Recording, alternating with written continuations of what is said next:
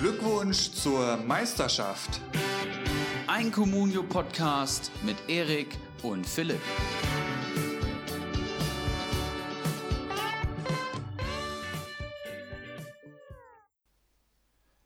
Herzlich willkommen zum ältesten Communio-Podcast und Begleitmedium der drei stärksten Communio-Ligen der Welt. Seitdem wir uns das letzte Mal gehört haben, sind mehr oder weniger drei Spieltage vergangen, nämlich der 28. und 29. Spieltag und dem Ende des 24. Spieltags in Form von Bremen gegen Frankfurt gestern Abend. Dementsprechend hat sich einiges getan. Ibra, du als Best of the Rest unserer ersten Liga, wie ist es dir ergangen in den letzten zehn Tagen? Moin, auch von meiner Seite. Freut mich, dich wieder zu hören. Ferngruß aus dem wunderschönen Frankfurt, was gerade ein bisschen regnerisch daherkommt, aber ist okay. Ja, mir ist ganz gut ergangen, muss ich sagen. Wir haben uns jetzt zehn Tage nicht gehört. Ich war auch richtig heiß auf die Folge ähm, und habe eigentlich ganz gute Spieltage gehabt, muss ich mal sagen. So in, so in general halt. Und du? Es war ein Auf und Ab, Erik. Ich weiß, du hast das ja wahrscheinlich ein bisschen mitbekommen. Ich hatte einen starken Spieltag unter der Woche. Das, das Wochenende hat mir dann wieder ja schon fast Tränen in die Augen getrieben. Und ähm, ja, gestern konnte ich dann auch nicht wirklich was reißen. Ja, also wirklich, das Wochenende war jetzt schon richtig hart, weil ich eben tatsächlich ein bisschen Hoffnung hatte, dass da wirklich noch was geht. Aber die Spieltage werden ja jetzt auch nicht mehr, das wissen wir alle. Und so langsam aber sicher gehen wirklich die Lichter aus. Wir werden das ja gleich vielleicht nochmal vertiefen. Ähm, jetzt macht selbst noch der Henry Marko von unten Druck. Nach oben Oha. hin verschwinden sie mir so langsam aber sicher. Also das, das war jetzt echt eine, eine sehr extreme Woche, positiv wie negativ. Ähm, ja, aber ich würde sagen, schauen wir doch erstmal, wie fangen wir an? Schauen wir wieder in Liga 1 oder wie machen wir es? Genau, ich will jetzt gerade nur noch mal die, äh, die Chancen nutzen, um hier mal ein paar Grüße rauszuschicken. Ne? Ähm, liebe Grüße an meine Berger 144 Crew aus dem Bachelorstudium. Die haben äh, mehr oder weniger jetzt den Podcast mitentdeckt und äh, werden sich vielleicht die Folge heute Abend mal anhören. Und da wollte ich hier einfach mal die Grüße da lassen. Ich freue mich die, auf Berlin. Die Berger 144 Crew. Genau, richtig. Berger Straße okay, ähm, okay. ist meine ehemalige Adresse in Frankfurt auf der Berger Straße. Dort hatte ich eine Zweier-WG über zwei Jahre lang mit meinem äh, geschätzten Manager-Kollegen Manimo. der jetzt vielleicht ja auch zuhört und ähm, wir haben eben das Wohnzimmer gehabt im Freundeskreis, also das Wohnzimmer und da hat sich zwei Jahre unseres sozialen Lebens in Frankfurt eigentlich auch abgespielt und alle, die da regelmäßig verkehrt haben, gehören eben auch zur Berger Crew. Sind das Comunio-Spieler? Da haben wir zwei Comunio-Spieler dabei. Einmal den guten ähm, Icarus, ja, Meister. Ah, okay, okay. Meister geworden schon und äh, Manimo natürlich, ja. Ja. Beide eher so im Abstiegskampf beheimatet, momentan 12. und 13., wenn sie das hier hören. Aber äh, die wissen auch beide, dass sie schon mal bessere Saisons gespielt haben. Du, das ist ja alles relativ. Auf den Tabellenplätzen wäre ich gern. Ähm, die Sorgen hätte ich gerne. Ähm, aber dann hast du ja jetzt schon quasi die Liga 1 angeschnitten. Das Problem ist halt, wenn ich jetzt auf den Spieltag hier drücke, ah nee, hier können wir es auch noch ändern. Also der 24. Spieltag, wie schon angesprochen, wurde ja jetzt nachgeholt. Da hat Flutschfinger auf jeden Fall. Ah nee, Quatsch, bevor wir in Liga 1 starten, wollen wir ja erstmal wahrscheinlich den, den generell Bundesligaspieltag erstmal anschauen, ne? Bevor ich jetzt hier Flutschfinger ja, hochheben lasse. Wir wollen ja, wir wollten ja eigentlich nicht mehr wirklich so ähm, durch, durch jedes Spiel durchgehen. Ich würde sagen, einfach auf das, was wir Bock haben, was uns ans Auge sticht, ja, worüber genau. mal reden wollen. Es war Und ja auch einiges los, unter anderem der, der deutsche Klassiker, wie er seit neuestem genannt wird. Lass uns genau da anfangen. 26.05. Ich habe es gerade vor mir. Ich erinnere mich an das Spiel, habe es komplett gesehen. Und ähm, deine Bayern schlagen Dortmund in Dortmund 1 zu 0. Und ich würde auch sagen, mehr oder weniger verdient. Wie, wie siehst du es? Jo, Glückwunsch also, zur Meisterschaft, würde ich sagen. Ne? der, der Spruch kam dann tatsächlich. Ähm, ja, das war natürlich wegweisend für die Meisterschaft. Vielen Dank, Herr Böki, kann man da, denke ich mal, äh, auch ganz klar so sagen. Also ich kenne auch Torhüter, die fangen den oder äh, was heißt fangen den, aber zumindest schippen das Ding irgendwie übers Tor oder klatschen den zur Seite weg. Also das war gar nichts meiner Meinung nach ähm, überragend von Kimmich gemacht. Ansonsten hat man da, denke ich, ganz klar gesehen, dass da die zwei besten deutschen Mannschaften spielen. Ich glaube, das hatte ich in der Hinrunde auch schon mal gesagt. Also da fehlt Leipzig und Leverkusen und Gladbach doch noch ein Stückchen. Ähm, also ein Wahnsinnstempo, mega intensiv. Auch jetzt durch, äh, dadurch, dass keine Zuschauer im Stadion sind, also das war auch, bisher ist es nur mir so aufgefallen, ähm, dass das Spiel, wo am meisten gesprochen wurde, hatte ich so den Eindruck. Ja, einfach, einfach ein geiles Spiel, was man sich sehr, sehr gut anschauen konnte. Was sehr auffällig ist, sehe ich jetzt hier gerade Gesamtpunkte, hat bei dem Spiel Borussia Dortmund 49 geholt und Bayern nur 47. Also Dortmund war äh, ganz klar auch ebenbürtig, das hat man schon gesehen. Nach vorhin waren sie halt nicht ganz so gefährlich. Haaland hatte nicht den besten Tag. Ähm, ja, aber Kimmich hat es halt durch einen Geniestreich entschieden. Und ja, dementsprechend sieht es ganz gut aus mit der Meisterschaft, ne? Ja, was heißt, es sieht ganz gut aus. Das Ding ist auf jeden Fall durch. Ich meine, selbst wenn Dortmund gewonnen hätte, ähm, hätte ich Bayern fast noch als Favoriten gesehen. Also da können wir, glaube ich, die Bälle flach halten. Ich fand es ein bisschen äh, überraschend, dass Sancho nur von der Bank kam. Ne, in so einem Spiel lässt du so einen ja. Spieler draußen. Gut, er war auch angeschlagen und davor hat Dortmund auch echt gut gespielt. Aber Favre wird es wissen. Ne? Ähm, ich fand Dortmund jetzt auch nicht spielerisch schlechter, muss ich sagen. Ich glaube, er hat noch beide Ballbesitzwerte um die 50 Prozent. Und äh, gerade das Pressing vom FC Bayern äh, ist oftmals ins Leere gelaufen. Das fand ich auch ganz spannend zu sehen. Hat Dortmund richtig geil den Ball laufen lassen. Wie du gesagt hast, man konnte sich richtig gut angucken. Ich habe es auch äh, sehr genossen, muss ich sagen, trotz der fehlenden Fans. Was ja bei Sancho anscheinend ähm, war, der, der war ja wohl gar nicht verletzt, sondern der ist einfach während der Corona-Zeit irgendwann mal nach England geflogen und hat sich auch irgendwelche Friseurbesuche leisten lassen. Und dementsprechend könnte ich mir halt auch vorstellen, dass das eher ähm, mal ein Rüffel war, dass er jetzt ein paar Spiele da auf der Bank saß. Könnte ich mir halt auch durchaus vorstellen. Ich meine, jetzt gegen Paderborn trifft er dann gleich wieder dreifach. Also die Statistik spricht ja ganz klar für ihn, aber ich glaube, das ist auch kein einfacher Typ dieser Sancho. Ne? Da muss man, glaube naja. ich, schon aufpassen, dass der nicht komplett abhebt. Wenn du mit 20 halt schon so einen Fußball spielst und halt auch jetzt schon über zwei Saisons dieser Star schon bist, ne? Und dann hat er mhm. anscheinend ja noch eine ziemlich extrovertierte Art. Ja, dann kommt eins zum anderen, würde ich mal sagen. Ansonsten noch an dem Spieltag spannend. Leverkusen verliert 1 zu 4 in Wolfsburg. Das ist auf jeden Fall erwähnenswert. Frankfurt mit irgendwie einem, einem Schussrekord, habe ich das richtig in Erinnerung, äh, was, ja. was Abschlüsse geht gegen Freiburg. 37 Torschüsse, beziehungsweise glaube ich sogar Schüsse aufs Tor. Also Und das, das ist ein Bundesliga-Rekord oder wie? Das scheint ein Bundesliga-Rekord zu sein. Ich will mich darauf jetzt nicht festnageln, aber ja. irgendwas äh, wurde da gesagt. Genau, es genau. war auf jeden Fall zum, es war zum Haare raufen. Also wenn ich an das Spiel mich erinnere, dann, dann kriege ich sofort Gänsehaut. Hast du das Einzelspiel geguckt oder was? Genau, da habe ich das Einzelspiel geschaut. Ähm, ja, absolute Katastrophe, ne? dass man das nicht, dass man das nicht gewinnt. Muss man wirklich so sagen, die Eintracht unterm Strich klar die bessere Mannschaft und auch mit den deutlich ähm, effizienteren Torabschlüssen, aber Spolo natürlich auch Man of the Match. Viele waren auch sehr dankbar, viele hat er sehr gut gehalten, aber äh, das muss die Eintracht einfach gewinnen. Freiburg holt in so einem Spiel einen Punkt, das muss man halt auch erstmal schaffen, aber das war echt, das war echt der Wahnsinn. Also was da abging. Hast du es gesehen?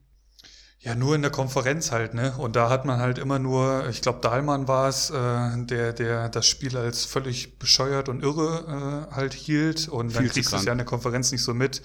Aber ähm, im Nachhinein, allein die Statistik spricht ja für sich. Ähm, na gut, aber so bekloppt ist halt Fußball. Ähnlich bekloppt ist Schalke 04, die gegen Fortuna Düsseldorf da 2-1 verloren haben. Und da möchte ich nochmal zu sagen, da, hab, da spielt mir noch diese Zahl von 70 Prozent Ballbesitz von Fortuna Düsseldorf äh, irgendwie im Kopf rum. Und, und das, das, das kann es halt echt nicht mehr sein, gell? was da im Moment abgeht. Also ich kann mich doch nicht gegen den Vorletzten irgendwie an den eigenen Strafraum stellen und einfach nur mal hoffen, dass, dass, dass das jetzt 0-0 ausgeht. Oder was war dann da der Matchplan? Ja, also unfassbar das verstehe ich momentan aber allgemein auch nicht.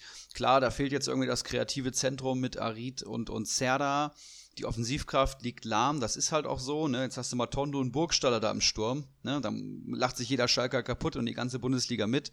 Auf der anderen Seite ist das ein Großteil einfach auch noch die gleiche Mannschaft aus der Hinrunde mit einer guten Verteidigung und äh, haben ja auch viele Punkte geholt in der Hinrunde, viele auch glücklich, das muss man mal sagen. Jetzt wird die Mannschaft so als degenerierter hingestellt, als ob sie gar nichts könnten. In den letzten drei Spielen gegen echt schwache Mannschaften verloren, sag ich mal. Aber ich muss auch dann den Trainer hinterfragen, ne? weil das war ja offensichtlich der Matchplan. Ich, eine Mannschaft entscheidet ja nicht aus, von sich aus, yo, wir mauern jetzt mal im eigenen 16er und wir hoffen, dass der Matondo, der irgendwie noch gar nichts in der Bundesliga gerissen hat, und, und Burgsteller, dass die äh, dann ein Tor schießen oder so. Also Wagner wird dann noch sehr geschützt, habe ich das Gefühl, auch medial, weil er so eine gute Hinrunde gespielt hat. Ich will jetzt auch nicht sagen, dass der Kader der Hammer ist, aber ich glaube, das ist halt auch immer so eine Trainersache, ne? Weil das ist eine klare taktische Anweisung gewesen. Das war jetzt Richtig, nichts, ja. was die Mannschaft für sich entschieden hat. Und dann muss man das auf jeden Fall hinterfragen. Also da passt da eins nicht zum anderen. Weiß ich nicht. Die ganze Torhüterfrage und jetzt auch die Art zu spielen erinnert mich doch, doch sehr an letzte Saison, muss ich sagen. Und da haben wir Schalke echt zerrissen. Also und da ver- geht's ja am, neun- am 29. Spieltag geht's ja gleich weiter. Da verlieren sie zu Hause 0 zu 1 gegen Werder Bremen ähm, mit Nübel im Tor. Du hast das, die Torhüterposition angesprochen. Das war ja auch ein Ding. Ähm, und, und da muss man halt sagen, was, was wäre da in dem Stadion los gewesen, ne? wenn die sich irgendwie von Minute eins an um den eigenen Strafraum stellen. Heftig. Also ich glaube nicht, ich glaube nicht, dass das so möglich gewesen wäre. Also die hätten die dir ja die Bude da abgerissen. Ähm, Und gut, die, haben, wir- die haben in der Hinrunde fast 40 Punkte geholt. Das musst du dir mal überlegen. So. die können so froh sein, dass das so eine gute Hinrunde war. Äh, ich denke jetzt auch, dass sie mit, mit Wagner durchziehen. Ähm, Wäre jetzt, Ja. glaube ich, einfach bitter, wenn du den Mann gehen lässt und dann stehst du wieder bei Null da. Da war die Saison eigentlich komplett für die Katz. Ich weiß nicht, also Aber es ist ja echt absurd, ähm, dass sie dann wahrscheinlich nicht, nicht groß irgendwie Zugänge holen werden, weil es einfach finanziell im Moment sehr mau aussieht, wenn man da irgendwelche Social-Media-Auftritte da im Moment sieht, wenn sie da irgendwelche ähm, ähm, Blätter da äh, ausfüllen lassen, warum man sein Geld vor 2000 was, 2021, vor 2022 wiederhaben möchte. Also der Verein, dem Verein scheint es ja richtig scheiße zu gehen im Moment. Ähm, aber ja, ich, bevor wir jetzt hier so ein großes Schalke-Thema aufmachen, wie schon so oft, ähm, warten wir einfach mal drauf, dass wir hier irgendwann mal einen Schalke, ähm, einen Schalke-Experten sitzen haben und die können wir dann ja gerne mal ausfragen. Ansonsten 29. Spieltag, Bayern äh, gewinnt 5-0, Gladbach 4-1 sehe ich hier, Dortmund 1-6, Köln 2-4, also viele, viele Tore gefallen. Deine Frankfurter gewinnen gegen Wolfsburg, war auch nicht so zu erwarten. ja, stimmt.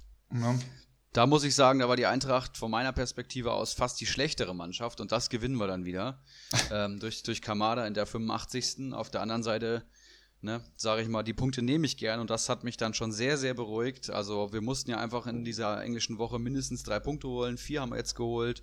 Jetzt noch der Sieg gegen Bremen gestern Abend. Jetzt bin ich schon sehr, sehr zufrieden. Also jetzt hast du den Klassenerhalt eigentlich nahezu eingetütet. Ähm, gestern wurde endlich wieder auf Dreierkette umgestellt mit dem starken Asebe. Da nehme ich jetzt äh, viel vorweg, aber das, das sah jetzt alles schon wieder viel, viel besser aus. Und jetzt bin ich auch schon positiver gestimmt äh, für nächste Woche Pokal gegen deine Bayern. Aber das war eine sehr gute Leistung gegen, gegen VfL Wolfsburg. Ne? Also in Wolfsburg musste auch erstmal Punkte holen. Eintracht gerade eh nicht so die beste Auswärtsmannschaft. Das hat mich schon sehr überrascht, muss ich sagen, ja. Das stimmt. Gut, tabellarisch, ja, Meisterschaft haben wir besprochen. Ähm, Platz zwei bis fünf machen Champions League unter sich aus. Einer davon wird doof in die Wäsche schauen. Das bleibt auch unverändert. Bremen kommt wieder ein bisschen ran. Den hat natürlich die Niederlage gestern ähm, doch, die, die, die hat sie mal wieder auf den Boden der Realität geholt, sag ich mal. Ähm, sind 25 Punkte stehen die aktuell. Düsseldorf bei 27. Also das wird noch ziemlich, ziemlich spannend. Mainz mit 28 davor. Also die werden es wahrscheinlich auch da unter sich ausmachen. Mm, Ob Union Berlin da jetzt nochmal reinrutscht, Augsburg, Köln, glaube ich eher weniger. Ansonsten, ja, viel graues Mittelmaß. Ne? Also da sind jetzt schon noch in den letzten Spieltagen einige Spiele dabei, wo es eigentlich nur noch um die goldene Ananas geht. Das stimmt. Ähm, muss aber sagen, dass mir generell jetzt, das waren jetzt Spieltag Nummer drei und vier nach der äh, Corona-Zwangspause, dass ich jetzt schon wieder deutlich mehr äh, Spaß am Fußball habe. Ich habe auch äh, bei The Zone die Option mal geguckt mit extra Fangesängen. Ich weiß nicht, ob du das auch schon mal gemacht hast. Nee, ich, ich, nee. Ja, Dafür okay. finde ich es zu, zu spannend, die Spieler zu hören auch. Tatsächlich mal ausprobieren fand ich eigentlich ganz gut gelöst so, ne? Also Okay. es ist es ist den Umständen entsprechend dann doch wieder so ein bisschen heranrücken an alte Zeiten. Fand ich wirklich nicht schlecht. Also kann ich, kann ich wirklich nichts Schlechtes drüber, drüber sagen. Und weil du Bremen eben angesprochen hast, ähm, holen Punkt gegen Gladbach, das hat mich ja total überrascht. Dann gewinnen sie auf Schalke, also eigentlich Schalke und Gladbach, ne? Vereine mit Rang und Namen. Gut, dann wurden sie natürlich auf den Boden der Tatsachen äh, zurückgeholt, aber für mich immer noch das klare Absteigerteam Nummer eins äh, hinter, hinter Paderborn natürlich. Die haben ja die komplette, jetzt, jetzt fangen wieder alle an und erzählen hier Bremen, äh, Bremen, jetzt kommen sie und jetzt spielen sie wieder guten Fußball. Nee, die haben die komplette Saison verkackt, sonst würden sie nicht da stehen, wo sie stehen. Die haben ein fucking Torverhältnis von minus 32. Also hört mir mal auf, Bremen jetzt stark zu reden. Da finde ich Düsseldorf zum Beispiel hat in der Rückrunde einen deutlich besseren Job gemacht als jetzt Bremen.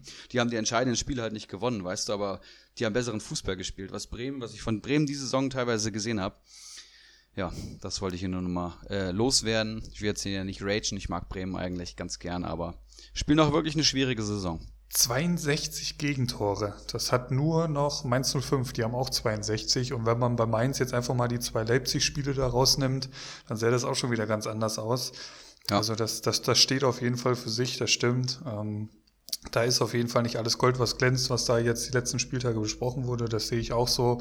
Und Frankfurt hat es halt auch gut gemacht. Ne? Also ähm, Im Prinzip so, du hast Kostic nicht viel gesehen, ich habe das Spiel gestern Abend gesehen und dann bringt er halt so eine butterweiche Flanke da auf dem Silver seinen Kopf und dann steht es halt 1-0 und du weißt, Bremen wird sich davon wahrscheinlich nicht mehr erholen können. Und dann ja. kommt halt Joker Ilsanka, der irgendwie, ich glaube, 19 Punkte jetzt in den paar Minuten da holt.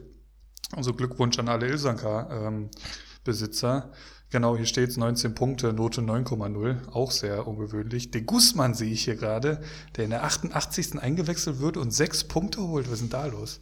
Ich glaube, der hat auch ein Tor vorbereitet, bin mir gerade ja, unsicher. Ja, ja, aber ich erinnere mich auf jeden Fall an zwei sehr gute Aktionen von de Guzman. Und dann dachte ich mir auch so, also das ist nicht mehr mein Jonathan. Ne? Also das war wirklich gar nicht das, was ich von ihm erwartet habe. Ich habe ihn ja immer früher, ne, wir erinnern uns so, ich weiß nicht, da waren wir vielleicht so Folge 10 rum, da habe ich den Mann immer schwer beschimpft, obwohl er Eintracht Frankfurt-Spieler war. Na gut, nicht beschimpft, aber ich habe ihm schon mal, schon mal ordentlich auf, in den Boden geredet. Und gestern, Ihr fandet den nicht so geil wie ich. Das stimmt, ja.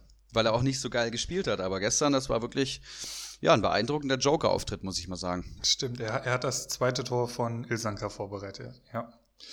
Ähm, ja, ansonsten, äh, André Silva sticht sich, äh, spielt sich da so langsam in den Vordergrund, ne? Also ja. mit, mit einer richtig starken Leistung jetzt so nach der Corona-Pause. Gestern auch wieder acht Punkte. Ähm, ja, ansonsten, wer mir auch sehr gut gefällt, mittlerweile eigentlich auch schon die ganze Saison, ist Kevin Trapp. Also der gehört mhm. wirklich zu den Top-Torhütern. Ich glaube auch punktetechnisch ähm, ist der wirklich ganz oben dabei mittlerweile. Ja, ich finde Rode momentan auch noch ganz gut in Form. Gestern allgemein viele Spieler gut gewesen, aber Rode jetzt über mehrere Spiele schon finde ich ihn finde ich ihn echt gut. Ähm, ja, wollen wir noch mal kurz in die äh, Bundesliga-Tabelle schauen, bevor wir in unsere Ligen schauen? Würde mich noch würde mich noch zwei drei Sachen interessieren. Ja, hau raus. Äh, erstens mal, gut, Champions League hast du gesagt, das werden die unter sich ausmachen. Da dein Tipp zum aktuellen Stand, äh, Standpunkt. Wer wird es nicht machen? Ja, das ist echt schwer. Ähm, aber ich glaube eher, äh, Gladbach wird es erwischen und die werden dann auf dem fünften stehen. Mhm, okay, ich sag Bayer Leverkusen. Europa League, wer bekommt da die zwei Plätze? Vermutlich Wolfsburg und Hoffenheim, nehme ich an. Oder kann da sogar nochmal die Hertha reinstechen? Ausgeschlossen ist es nicht. Die Hertha muss jetzt, glaube ich, erstmal gegen Dortmund ran. Da muss man natürlich jetzt abwarten. Gegen Leipzig haben sie 1-1 gespielt. Also die können durchaus auch Dortmund nochmal ein Beinchen stellen und da einen Punkt oder vielleicht sogar drei holen.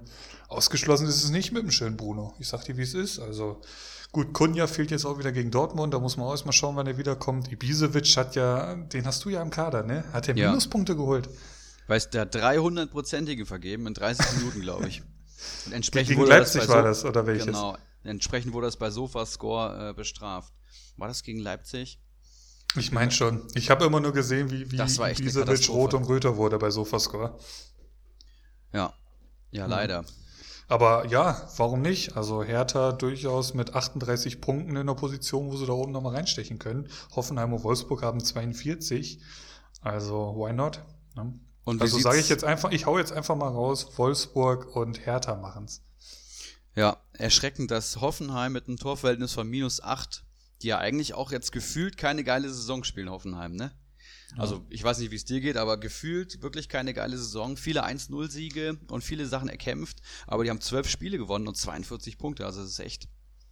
So kann man die sich haben, manchmal täuschen. Die haben komplett den Glanz verloren, seitdem der Nagelsmann da weg ist. Das muss man halt auch mal ganz klar sagen. Klar, ist ein schweres Erbe aber ähm, die sind halt echt stinklangweilig geworden, finde ich. Also ich, ich habe halt mir jetzt kein Hoffenheim-Spiel anschauen, sage ich mal so. gucke ich da schon, schon gerne mal drauf. Spielerisch jetzt nicht so geil, aber, oder ja. auch ein Sko finde ich auch ganz, ganz cool. Aber generell weiß ich, was du meinst. Ja, und es ist halt immer noch Hoffenheim, ne? Also ist jetzt nicht so. Und absurderweise ist ja Schalke mit 37 Punkten auch noch dran. Also, da, also das, da wollen wir jetzt mal gar nicht drüber reden.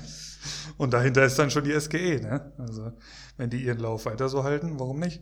Nee, nee. Das ist, glaube nee, ich, nee. auch durch. Das wird zu schwierig. Aber äh, Abstiegskampf, da wird mich dann noch dein Tipp interessieren. Ja, Bremen geht runter, ganz klar. Bremen, Paderborn gehen runter und dann, ja, ähm, Relegation, was ja scheinbar gegen Hamburg ähm, dann gehen wird. Klar wäre auch Hamburg gegen Bremen geil. Ähm, nur da wäre dann die Corona-Situation noch beschissener, weil das Spiel, Hin- und Rückspiel ohne Zuschauer austragen zu müssen, das wäre schon extrem bitter. Dann lass Hamburg lieber aufsteigen und äh, Bremen runtergehen und dann machen die nächstes Jahr die Relegation mit Fans. Deswegen wird Bremen jetzt äh, 17. steigt direkt ab und ähm, ich sage, Düsseldorf wird auf dem 16. landen. Klingt nach einem Also sehr wird alles, Plan. wird, wird alles so bleiben, wie es aktuell ist, sozusagen. Habe ich ja letzte Folge auch getippt, würde ich auch äh, fast dabei bleiben, aber Mainz ist mittlerweile für mich auch echt so ein Kandidat. Also weiß ich nicht. Da, da fehlt es auch einfach, muss man sagen. Viele talentierte Spieler, ich finde auch echt viele Spieler richtig gut, wenn ich an Kunde oder sowas denke, aber irgendwie, ne, passt da auch nichts zum anderen. Aber ich sag mal, Formtabelle oder generell die letzten Spiele ähm, ist Union Berlin da unten auch noch nicht raus. Und ich sehe Mainz einen geileren Fußball spielen und ich sehe Düsseldorf auch schon eigentlich fast schon einen Ticken stärker. Also ich unter auch dem aktuell. neuen Trainer ähm, gefallen die mir gar nicht so schlecht. Und von daher würde ich da Union Berlin noch nicht ganz rausnehmen. Aber ich glaube einfach, Düsseldorf hat auch ein relativ schweres Restprogramm. Und deswegen wird sich da wahrscheinlich da unten gar nicht mehr so viel tun. Ja, sehr gut. Vielen Dank für die Einschätzung. Und dann würde ich sagen, ne, die meisten unserer Hörer wissen, was jetzt kommt. Wir gehen in die drei stärksten Communio-Ligen der Welt. Heute mit einem kleinen Special. Wir haben es ja schon angekündigt. Es wird wieder, es werden wieder Kader bewertet. Wir haben uns äh, keine Kosten und Mühen sch- gescheut, ähm, Kader zu bewerten. Wir haben die Liga 2 rausgegriffen. Da haben wir jetzt erstmal losgelegt. Wir werden jetzt in den kommenden Folgen uns natürlich wild ähm, durch die Ligen bewerten. Aber Liga 2 starten wir jetzt und wir machen es wie immer. Wir starten insgesamt in Liga 1 und dann ähm, von oben nach unten, ne? Genau. Ähm, ja, ich, ich hau einfach nochmal äh, die Punkte von gestern Abend raus, weil da hat Flutschfinger den Vogel abgeschossen, der 21 Punkte holt in dem Spiel. Ähm, nicht zuletzt, weil er halt einfach Ilsanka im Team hat. Das wird uns heute nochmal begegnen, diese Personalie. Ansonsten Vogt, der vier Punkte holt. Ähm, Pavlenka holt dann minus zwei. Das macht am Ende des Tages 21 Punkte. Also da ähm, wird er sich wahrscheinlich wohl endgültig ans rettende Ufer gestern Abend geschossen haben, könnte ich mir vorstellen, mit 675 Punkten. Kann ich mir auch sehr gut vorstellen. Ähm, vielleicht gehen wir erst einfach mal in die Tabellen von Spieltag, jetzt muss ich schauen, 28, ne? Das wollen wir nicht unter den Tisch fallen lassen, denn den habe ich gewonnen. Ja, bitte, dann hau doch Hatte mal ich, raus. jetzt, hatte ich jetzt gar nicht mehr so am Schirm, jetzt mega peinlich, dass ich so angekündigt habe, aber hey, ähm, die habe ich 57 Punkte geholt und habe ähm, ja, ich mehrere Torschützen gehabt. Ich weiß gar nicht mehr, wer alles. Ich meine, es war Hakimi, Pavard, Baumgartner hat da, glaube ich, so wild getroffen und auch Schick wahrscheinlich auch, der hat acht Punkte geholt, sehe ich hier. Genau, und Schwolo, Schwolo mit Schwolo elf. macht auch gute Partien, sehr gut, Genau, genau. genau. Baumgartner, das, das waren zwei Tore und eine Vorlage, oder wie war das, ne? Genau, den habe ich ja mehr oder weniger auch entdeckt diese Saison. Habe ich, glaube ich, für, weiß ich nicht, 700.000 geholt. Der macht jetzt auch echt ist gute stark. Spiele. Ja. Schonlau holt acht Punkte. Also das war schon ein sehr, sehr starker Spieltag. Dahinter dann Bolleck mit 43 Punkten. Und dahinter dann, das hat mir dann natürlich auch sehr wehgetan, Herr Wanner, der 40 Punkte holt. Ähm, meine Wenigkeit, das war der angesprochen starke Spieltag. Äh, das, also ein starker Spieltag von mir. Das endet dann in Liga 1 auf Platz 8 mit 31 Punkten. Da hat Guerrero 8 geholt, Lute, dem ich dann das Vertrauen endlich mal geschenkt hatte, holt mir 7 Punkte, Udokai 6, Kramer 6. Ja, und ansonsten halt viel Geplänkel, aber ansonsten, das hat Das halt liest sich aber schon sehr gut in äh, Ulrich H-Verhältnissen, muss ich mal sagen. Ja, 31 total. Punkte, Und plötzlich war ich wieder dran, war das Schlimme. Hätte ich Framberger davor die zwei Spieltage aufgestellt, wären das nochmal zwölf Punkte gewesen. Der hat in den Spielen jeweils sechs Punkte geholt. Ich Idiot lassen natürlich draußen. So, und dann wäre ich irgendwie auf fünf Punkte oder so ans rettende Ufer dran gekommen. Das musst du dir mal vorstellen. Wirklich. Ich habe mich schon wieder in Liga 1 gesehen nächste Saison. Dann kam das Wochenende. Was soll ich sagen? Ja, heftig. Ich habe gerade mal geschaut, wir haben ja hier auch so eine Mo äh, Manager des Monats Funktion, das ist ja auch ganz interessant. Mhm. Ich meine, da war auch mal irgendwas mit, mit äh, auf einer Feier äh, beschlossen mit Bildern und Managern des Monats. weißt du noch, was ich meine? Da sollte, da sollte ein Bilderrahmen eigentlich sogar rumgereicht werden, wenn ich das richtig verstanden habe. Oder wie war das? Oder? Ich meine, die Verantwortlichen waren Danino, Naminho, Mr. Chancentod und Keggy, wenn ich das richtig Ja, erinnere. Ich will ja. jetzt aber auch äh, nichts Falsches sagen. Aber das haben sie auf jeden Fall gut gelöst, ne? Mit dem Bilderrahmen, muss ich sagen. Also Das ging echt gut von der Hand und hat auch echt eine Menge Spaß gemacht, dass er da immer überreicht wurde. Gut, oh schauen wir uns noch die letzten vier wieder an, denn da ist eine erstaunliche Personalie. Auf Platz 15 tauchte auf einmal der Bacardi Diakite auf, der einen schwachen Spieltag hat mit seinem 135 Millionen Kader, ähm, holt 20 Punkte. Auf Platz 16 Kopfballungeheuer, 13 dahinter Moneymo 10 und da das, das hat meine Hoffnung natürlich nochmal befeuert, äh, war der Faxe. Mm, der zwei Punkte zwei Punkte geholt hatte und da war ich halt wirklich auf ein paar Punkte auf einmal schon wieder dran. Ähm, Icarus auch nicht so gut gepunktet an dem Spieltag. Geronimo Jim konnte nicht so gut punkten wie ich und da, ja, also es, es war wirklich wieder ein bisschen Licht an, aber wir werden das ja gleich dann äh, bei Spieltag 29 sehen. Das hatte sich dann ganz schnell wieder erledigt. Ja, insgesamt fand ich, ähm, wurden rela also es wurde relativ schlecht gepunktet, muss ich sagen. So, ja. so, im, so im Bauchgefühl. Man sieht es auch, glaube ich, an der Durchschnittspunktzahl schon. Das war am Spiel, obwohl, na, ich will jetzt auch nichts Falsches sagen, ich habe keine Statistik dazu. Wir, gehen, wir gehen in Spieltag 29, würde ich sagen. Bitte. Und da ist Bacardi Diakite auch schon wieder da, wo er hingehört, Platz eins. Und das ist, glaube ich, der Spieltag, der durchschnittlich, glaube ich, jetzt nicht als der Rekordspieltag eingehen wird. Der wird erster mit 46 Punkten. Ähm, wenn man vergleicht, du hattest jetzt gerade irgendwas mit ein paar 50. Ähm, ja, Bacardi Diakite im Prinzip mit einem durchschnittlichen Spieltag holt er seine 46 Punkte, baut seine Führung aus. Neuhaus im Kader, ein Harvards im Kader, der im Moment trifft, wie er will. Ein Müller im Kader, der ja im Prinzip bei einem 5-0 einen schlechten Spieltag hat mit drei Punkten. Und dann hat er einen Kunku mit acht. Und den Castells, den, den, den schleppt er so ein bisschen äh, durch die Saison. Also der holt da minus eins und der gehört zu den schlechtesten Torhütern. Das ja. ist sein absoluter Lieblingstorhüter, glaube ich sogar. Ja. Also bei Comunio zumindest. Ich glaube, den hat er schon drei Saisons am Stück. Also Castells eigentlich immer in der Kiste hatte ich beim Deise das war auch, äh, das war auch Thema jetzt hier bei unserer Konversation bei WhatsApp. Und da hat er dann gesagt, er wird jetzt hinter Egger und Castells auch äh, einfach durchschleifen, weil die zwei haben es jetzt auch mal verdient, mit ihm zusammen auf dem Balkon dann die Meisterschale hochhalten zu dürfen, weil eben die zwei Personalien ihn jetzt schon seit mehreren Saisons begleiten. Und da kann ich natürlich absolut verstehen, warum er jetzt an Castells festhält. Und auch hinter Egger, der ja jetzt so die letzten Spiele jetzt gar nicht mehr so viel rausreißt. Naja, ja, also, also falls du dich erinnerst, da waren jetzt auch mehrere Tore. Ich glaube, gegen Bayern war es, Philipp, du wirst es nicht vergessen haben. Gestern wieder in Kämpfermanier sich da durchgerungen, das Spiel zu Ende gekämpft. Martin Hinteregger ist schon. schon ich lese jetzt mal die letzten Punkte vor. Eins, zwei, minus eins. Gut, dann kommen die 19 Punkte. Aha. Davor drei, eins, eins, null. Also der ist schon seit ein paar Spieltagen nicht mehr so gut drauf, wie er es mal war in der Hinrunde. Aber wie gesagt, das ist natürlich nach wie vor ein bärenstarker Verteidiger. Und ja. Hast du gut gerettet.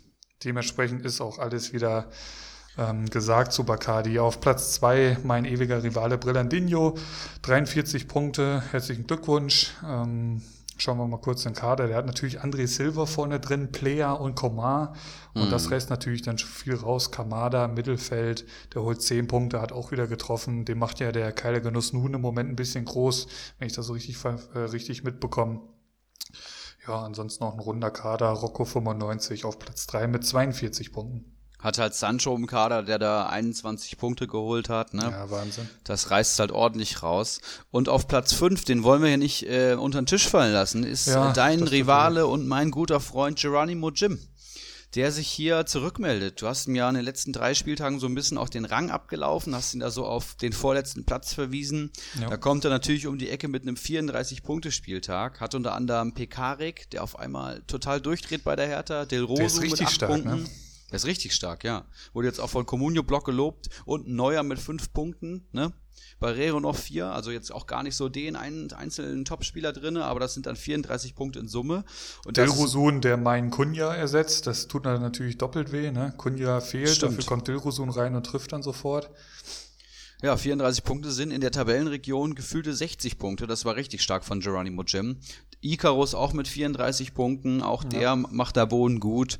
Und ähm, wenn wir jetzt gerade so beim Thema sind, dann müssen wir uns auch die letzten vier angucken. Moneymo, Sir Henry Mafke, das Kopfballungeheuer und Ulrich H. Ja, unter der Woche einen ganz guten Spieltag gehabt und dann rutschen halt nur sieben Punkte nach, ne? Was war da ja, los? Da, dazu muss ich sagen, ich, hatte, ich wollte natürlich wieder besonders clever sein und in meiner Situation musst du halt auch mal Risiko gehen, dann holst du dir halt auch mal den Götze ins Team. Ähm, der war am Markt, als Haaland äh, verletzt raus ist. Da habe ich natürlich sofort zugeschlagen und er, er, kam ja auch rein. Er kam ja sofort ins Spiel, als Haaland sich dann verletzt hatte. Also Hazard äh, war ja auch am Feld, aber der ist nicht vorne reingegangen, sondern eben Götze. Und dann willst du halt, ja, wie gesagt, besonders clever sein, holst dir den ins Team und ähm, jetzt, jetzt spielt er halt überhaupt nicht. Der saß dann irgendwie mit zwei Youngstars ähm, 90 Minuten lang auf der Bank gegen Paderborn. Das ging natürlich völlig nach hinten los. Guerrero nimmt sich das Spiel Pause, holt null Punkte bei einem, was war es, 6-1 oder was war das letztendlich. Mhm. Ähm, Kunja äh, kommt dann eine Meldung fünf Minuten vor Anstoß, mehr oder weniger, dass er eine Gehirnerschütterung hat. Framberger, der die zwei Spiele vorher zwölf Punkte holt, holt dann, wenn ich ihn aufstelle, minus eins. Ja, und so steigst du ab. Was soll ich sagen? So steigst du einfach ab, die Scheiße. Ich hole mir den Aaron Martin von Mainz ins Team. Glaubst du, der spielt einmal, wenn ich den da äh, für, für fast zwei Millionen in meinen Kader hole? Glaubst du, der spielt einmal? Nee, gleich wieder weg damit. Ja, vielleicht. Die Spieler, ähm, ja. die Spieler werden ja auch nicht mehr am Transfermarkt. Das ist halt die große Scheiße da dran, ne? Das stimmt und ähm, ich verfolge das natürlich auch. Auf der anderen Seite muss man sagen, es sind jetzt 45 Punkte auf Faxe. Faxe hat auch viele schlechte Spieltage in letzter Zeit gehabt. Ne? Das ist auch nicht alles Gold, was glänzt. Das ist jetzt nicht unmöglich. Aber du hast ja einen kleinen Vorsprung ja weg, weggearbeitet. Ich glaube, da hat nur noch 20 Punkte teilweise. Mhm. Und jetzt ist halt wieder mehr geworden. Und wir haben jetzt, glaube ich, noch fünf Spieltage. 45 Punkte in fünf Spieltagen ist auf jeden Fall noch möglich. Also das Wunder ist noch zum Greifen nah, Philipp du weißt, wie es ist. Es kann immer mal jemand doppelt treffen, mit dem keiner gerechnet hat. Siehe Stefan Ilsanker. Also ich würde auf jeden Fall kämpfen bis zum Schluss und bin mir auch sicher, dass du das machen wirst. Es tut halt so weh, ne? Weil Klar. wirklich, es, da, da wird dir so ein kleiner, kleiner Finger gereicht. Ich greife natürlich die ganze Hand und werde am Ende des Tages doch wieder brutalst enttäuscht. Ähm, ich war ja am Wochenende bei meiner Familie zu Besuch und ich habe mir das versucht, gar nicht so anmerken zu lassen, dass ich eigentlich gerade mehr oder weniger den, den Abstieg in Liga 2 besiegelt habe. Also das hat Wie willst du das der Family auch erklären? Ja, natürlich. Wie willst du das, das der Oma erklären? Das, das beschäftigt einen ja schon, ne? Und ja, die Schmach, die dann damit einhergeht, das ist schon alles nicht so einfach. Steile These von Sir Henry Mafke übrigens, die mich dann unter der Woche erreicht hat, nach dem äh, Dienst nach der englischen Woche, ähm, hat der mich doch frecherweise angeschrieben und hat einfach mal die These rausgehauen, dass weder er noch ich ähm, letzter werden. Das, das hat er so rausgehauen, hat es auch ein wenig begründet und so. Aber ich habe dann mal geguckt, wann äh, das letzte Mal nicht er oder ich auf dem letzten Tabellenplatz äh, stand und das war am elften Spieltag. Also das Was? ist jetzt schon, das ist jetzt schon ein paar Wochen her und dementsprechend weiß ich nicht so wirklich, ob die These am Ende des Tages aufgehen wird. Ja, also ich sag mal, die Wahrscheinlichkeit spricht da, glaube ich, gegen ihn. Das muss man einfach mal so sagen. Ähm, Sir Henry Mafke ja, spielt auch einfach wirklich keine gute Saison. Und wer muss da unten reinrutschen? Das kann dann Faxe sein, aber von Sir Henry Mavka auf Faxe haben wir irgendwie 80 Punkte fast. Und mhm. Geronimo Jim wird es auf keinen Fall. Also, ich glaube, der würde seine Comunio-Karriere sofort niederlegen. Das wäre dann äh, ein All-Time-Stich ins Herz. Ähm, nee, also da kann ich nicht mitgehen, wirklich nicht. Ansonsten war auch viel Bewegung jetzt so in der Liga. Nur leider sehe ich das jetzt hier leider nicht so ein, eben durch diesen Spieltag, der da gestern Abend war. Sonst kriegt man ja hier immer schön angezeigt, wer die Plätze getauscht hat. Ähm, ansonsten jetzt nur durch den Spieltag gestern ist eben Flutschfinger auf Platz 10 geklettert. Punktgleich mit Havanna. Ja, sehr spannend. Da ist auch noch nichts, äh, da ist auch noch nichts durch. Also ich glaube, nächste Woche könnten wir durchaus mal einen Blick in den Abstiegskampf der Liga 1 werfen, auch mit äh, Punktebewertungen. Mal, mal, schauen. Ich will da nicht, äh, nichts vorwegnehmen. Liga 3 ist auch spannend. Aber ähm, wir haben noch ein anderes Thema, was wir hier bei Liga 1 sehr gut platzieren können. Und das ist natürlich, äh, sind natürlich unsere zwei Pokalwettbewerbe. Ähm, fangen wir mit dem LVM-Pokal äh, an. Für die, die das noch nicht kennen, aber vermutlich kennen es alle. LVM-Pokal ist immer ein Spiel. Da haben wir gespielt am 2., 6., 12., 18. und 24. Spieltag. Dann wird gelost und da sind wir jetzt mittlerweile im Finale. Da gab es noch das Nachholspiel, das heißt, da waren noch Punkte offen, aber jetzt ist es final. Bacardi schlägt da Nino Nominio mit 56 zu 41 und Wakahara verliert gegen Rixelsberger mit 10 zu 45. Das heißt, das Finale, was jetzt direkt am kommenden Spieltag entschieden wird, wird, heißt oh. Bacardi Diakiti versus Rixelsberger. Das heißt, von Sonntag, also Sonntagabend nach dem letzten Abendspiel, wissen wir, ob Bacardi seinen ersten von drei Titeln im Trophäenschrank eingelocht hat oder ob Rixelsberger die Sensation schafft. Ich habe mir beide Kader schon mal angeguckt. Bacardis Kader kenne ich natürlich und da reicht nur ein Blick rein. Das wird sehr schwer für Rixelsberger. Also da sehe ich auch nicht so gerade die Big Shots bei ihm. Das wird, das wird schon sehr schwer, aber ne, wir wissen, die Überraschung ist durchaus möglich.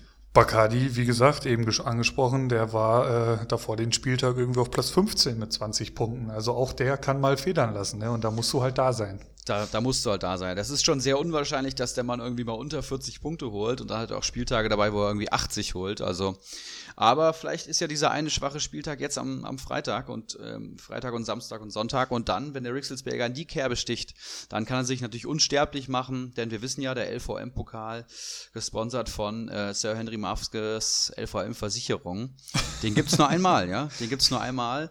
Äh, diesen Stimmt. einmaligen Pokalwettbewerb, den wird's nie wieder geben. Ne? Das heißt, da wird's auch einen äh, Pokal geben und den wird dann auch nur der Sieger dieses Duells im Trophäenschrank haben. Ne? Was natürlich, was man natürlich auch nicht untergraben darf, ist, wir als Liga, wie groß ist das Interesse, dass der Bacardi Diakite hier wirklich das Triple holt? Ja, das muss man natürlich jetzt auch mal besprechen, so langsam. Haben wir wirklich ein Interesse daran, dass der alle drei Titel holt? Den anderen Pokalwettbewerb hatten, ja, hatten wir ja auch schon angesprochen, da ist das dann ein Gigantenduell gegen Danino Nominio und da muss man schon fast sagen, da ist man dann doch ein bisschen dazu geneigt, für den Schalker die Daumen zu drücken. So langsam aber sicher, oder? Ja, das geht mir ganz genauso tatsächlich. Ähm, es hat ja auch noch niemand geschafft, den Meistertitel zu verteidigen in der Liga. Das finde ich eigentlich auch ganz charmant. Ähm, ich war jetzt letzte Saison der erste Meister, der doppelt äh, den, den zweiten Titel schon geholt hat. Ich guck gerade mal. Sechs Plaketten sind jetzt drauf, das wäre dann die siebte. Ist natürlich schon charmant, wenn da halt so, wenn immer noch was zu erreichen ist. Ne? Wenn jetzt, wenn du halt ein Triple holst mit so einer Saison, dann ist die Messlatte halt schon sehr, sehr hoch gelegt und da muss man sich auch schon fragen in unserer Community. Die Manager werden gefühlt von Saison zu Saison eigentlich immer besser, ob das dann nochmal so möglich ist. Aber äh, ich, ich kann den Gedanke schon sehr, sehr gut nachvollziehen. Ne? Wie nennt denn der Danino immer, wenn er mit mir WhatsApp schreibt, Glücksdeise oder sowas. Also da sind auch schon die, die, die Fronten auf jeden Fall geklärt bei den beiden. Ne? Da werden sich immer regelmäßig Sprüche an den Kopf geschmissen. Finde ich ja schon ganz geil. Ähm, du hast es aber schon angesprochen, der zweite Pokal, unser Comunio-Pokal 1920, wo nur die äh, Liga 1 gespielt hat. Das ist ja unser regulärer Pokal, wo wir auch einen riesengroßen Wanderpokal haben. Den hat, glaube ich, Bacardi Diakite immer bis auf einmal, glaube ich, gewonnen oder bis auf zweimal. Ich glaube, Bolek und der W haben da jeweils auch einmal das Ding mitgenommen. Aber äh, ihr wisst ja, Bacardi hat gegen mich gespielt. Vor Beginn der englischen Woche stand es da 2-0 für ihn und es ist ein Best of Five. Das heißt, mit drei Siegen ist man durch, ist man im Finale.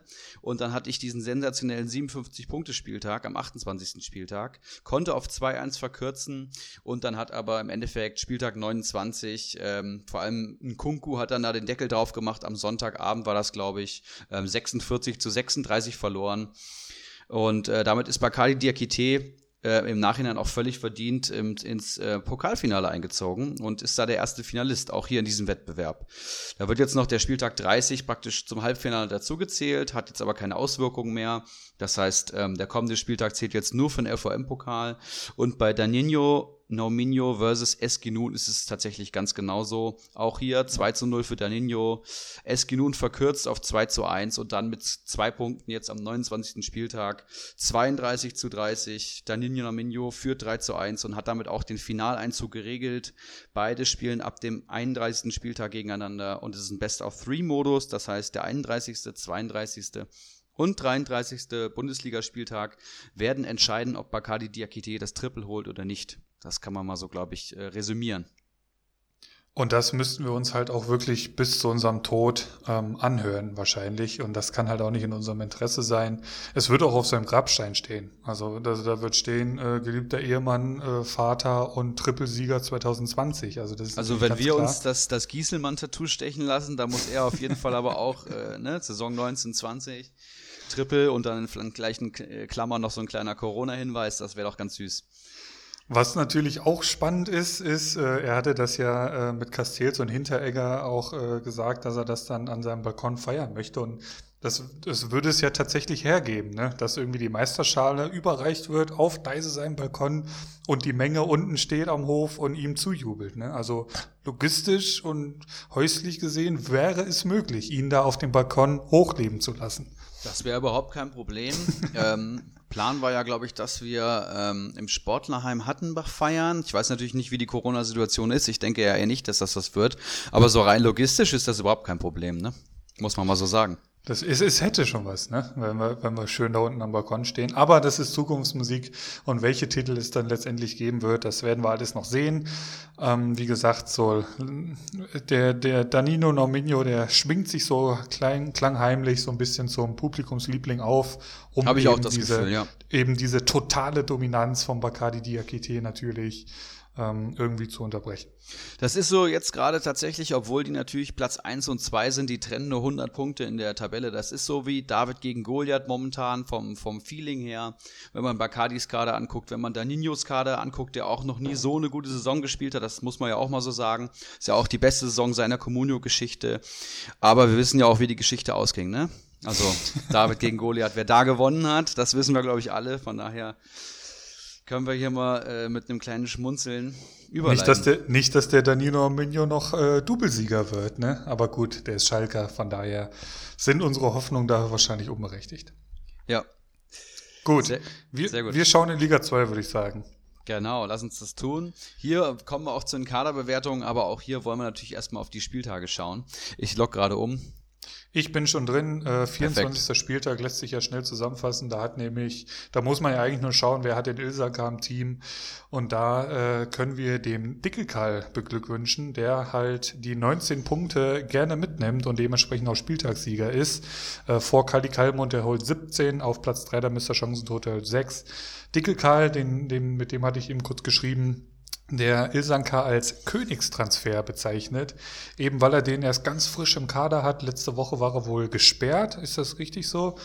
Ja. Ähm, da hat das, das hat er mir geschrieben und sein erstes Spiel, das unter Dickelkarl, wird eingewechselt und schnürt den Doppelpack und das sind natürlich ganz, ganz wichtige Punkte in der aktuellen Situation vom Dickelkarl. Das werden wir dann nachher in der Gesamttabelle sehen. Ansonsten würde ich vorschlagen, lass uns äh, einfach nur mal den äh, 29. Spieltag bequatschen. Was hältst du davon? Äh, ja, ich sehe leider, ich habe ja jetzt keinen Pro-Player in Liga 2, ich bin nur Basic-Player und ich sehe jetzt nur die Punkte von dem Frankfurt-Bremen-Spiel. Ah, okay. Das heißt, ich kann gar nicht einsehen, wer jetzt da was geholt hat. Also du bist ja in dieser Classic-Version wahrscheinlich da unterwegs. Genau. Äh, ich hab, bin hier in dem normalen, normalen Ansicht und kann das dementsprechend auf 29. Spieltag stellen. Dann mache ich es schnell. Herzlichen Glückwunsch an Krugbräu, der den Spieltag Sieg holt mit 41 Punkten vor der Anti-Wurzel 34 Punkte. Und auf Platz 3 Rixelsberger mit 31. Dann schauen wir kurz nach unten. Da sehen wir auch mehr oder weniger alte Bekannte. Platz 15 Dickelkarl mit 13, punktgleich mit El Tumor. Platz 17 Wackerhara und Platz 18. Was glaubst du, wer Platz 18 ist? Ich vermute der White Shark. Es ist der White Shark mit sieben Punkten. Oha. Ich weiß noch, letzte Saison, da will ich immer so ein bisschen in die Ferne blicken und so ein bisschen sinnieren. der White Shark, ne, das war, ein, das war ein junger, aufstrebender Manager, den keiner auf dem Schirm hatte. Und da hat er auf einmal, ähm, da hat er auf, der war auf, auf Jagd, weißt du, der, der kam aus der Tiefe, hat die Leute da weggeschnappt, hat einen geilen Spieltag nach dem anderen gehabt. Ist bombig in die Saison gestartet, ich weiß es noch, er hatte viele Spieler ähnlich wie ich und ähm, hat wirklich eine super Saison gespielt, hat den Aufstieg dann letztendlich verpa äh, verpasst, war irgendwie Fünfter oder so, meine ich. Also wirklich ja, ja, richtig der, der war gut. Oben mit dabei. Der war oben mit dabei, ja. Und wollte auch jetzt in der zweiten Saison halt richtig angreifen, hat am Anfang sich echt viel Zeit genommen, hat eine schöne Kaderplanung gemacht, hat ordentlich seine Liste geführt und jetzt sehe ich den da unten mittlerweile auf dem 15. Platz angekommen. Da holt er sieben Punkte Woche für Woche im Abstiegskampf. Das tut mir im Herz weh.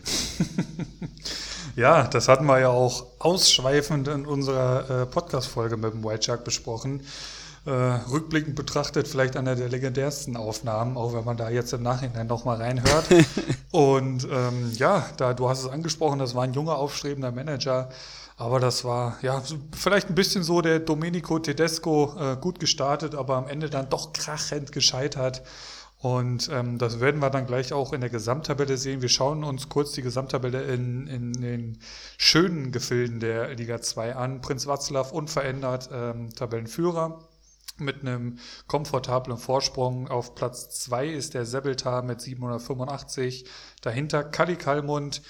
Da wird's dann auch schon so langsam immer enger zu Platz 4, habe ich so das Gefühl. Also Kali Kalmund steht bei 754 Punkten und Olaf Melberg äh, drängt von hinten ran mit 746 Punkten. Also da musst du natürlich dazu sagen, dass Olaf Melberg jetzt Kali Kalmund schon gekascht hatte. Das heißt, der Olaf war jetzt oh. schon zwei Spieltage, glaube ich, sogar Dritter oh. ähm, und hat da wirklich äh, einen guten Job gemacht. Auch jemanden, den ich ja, glaube ich, mal äh, als Aufsteiger getippt hatte.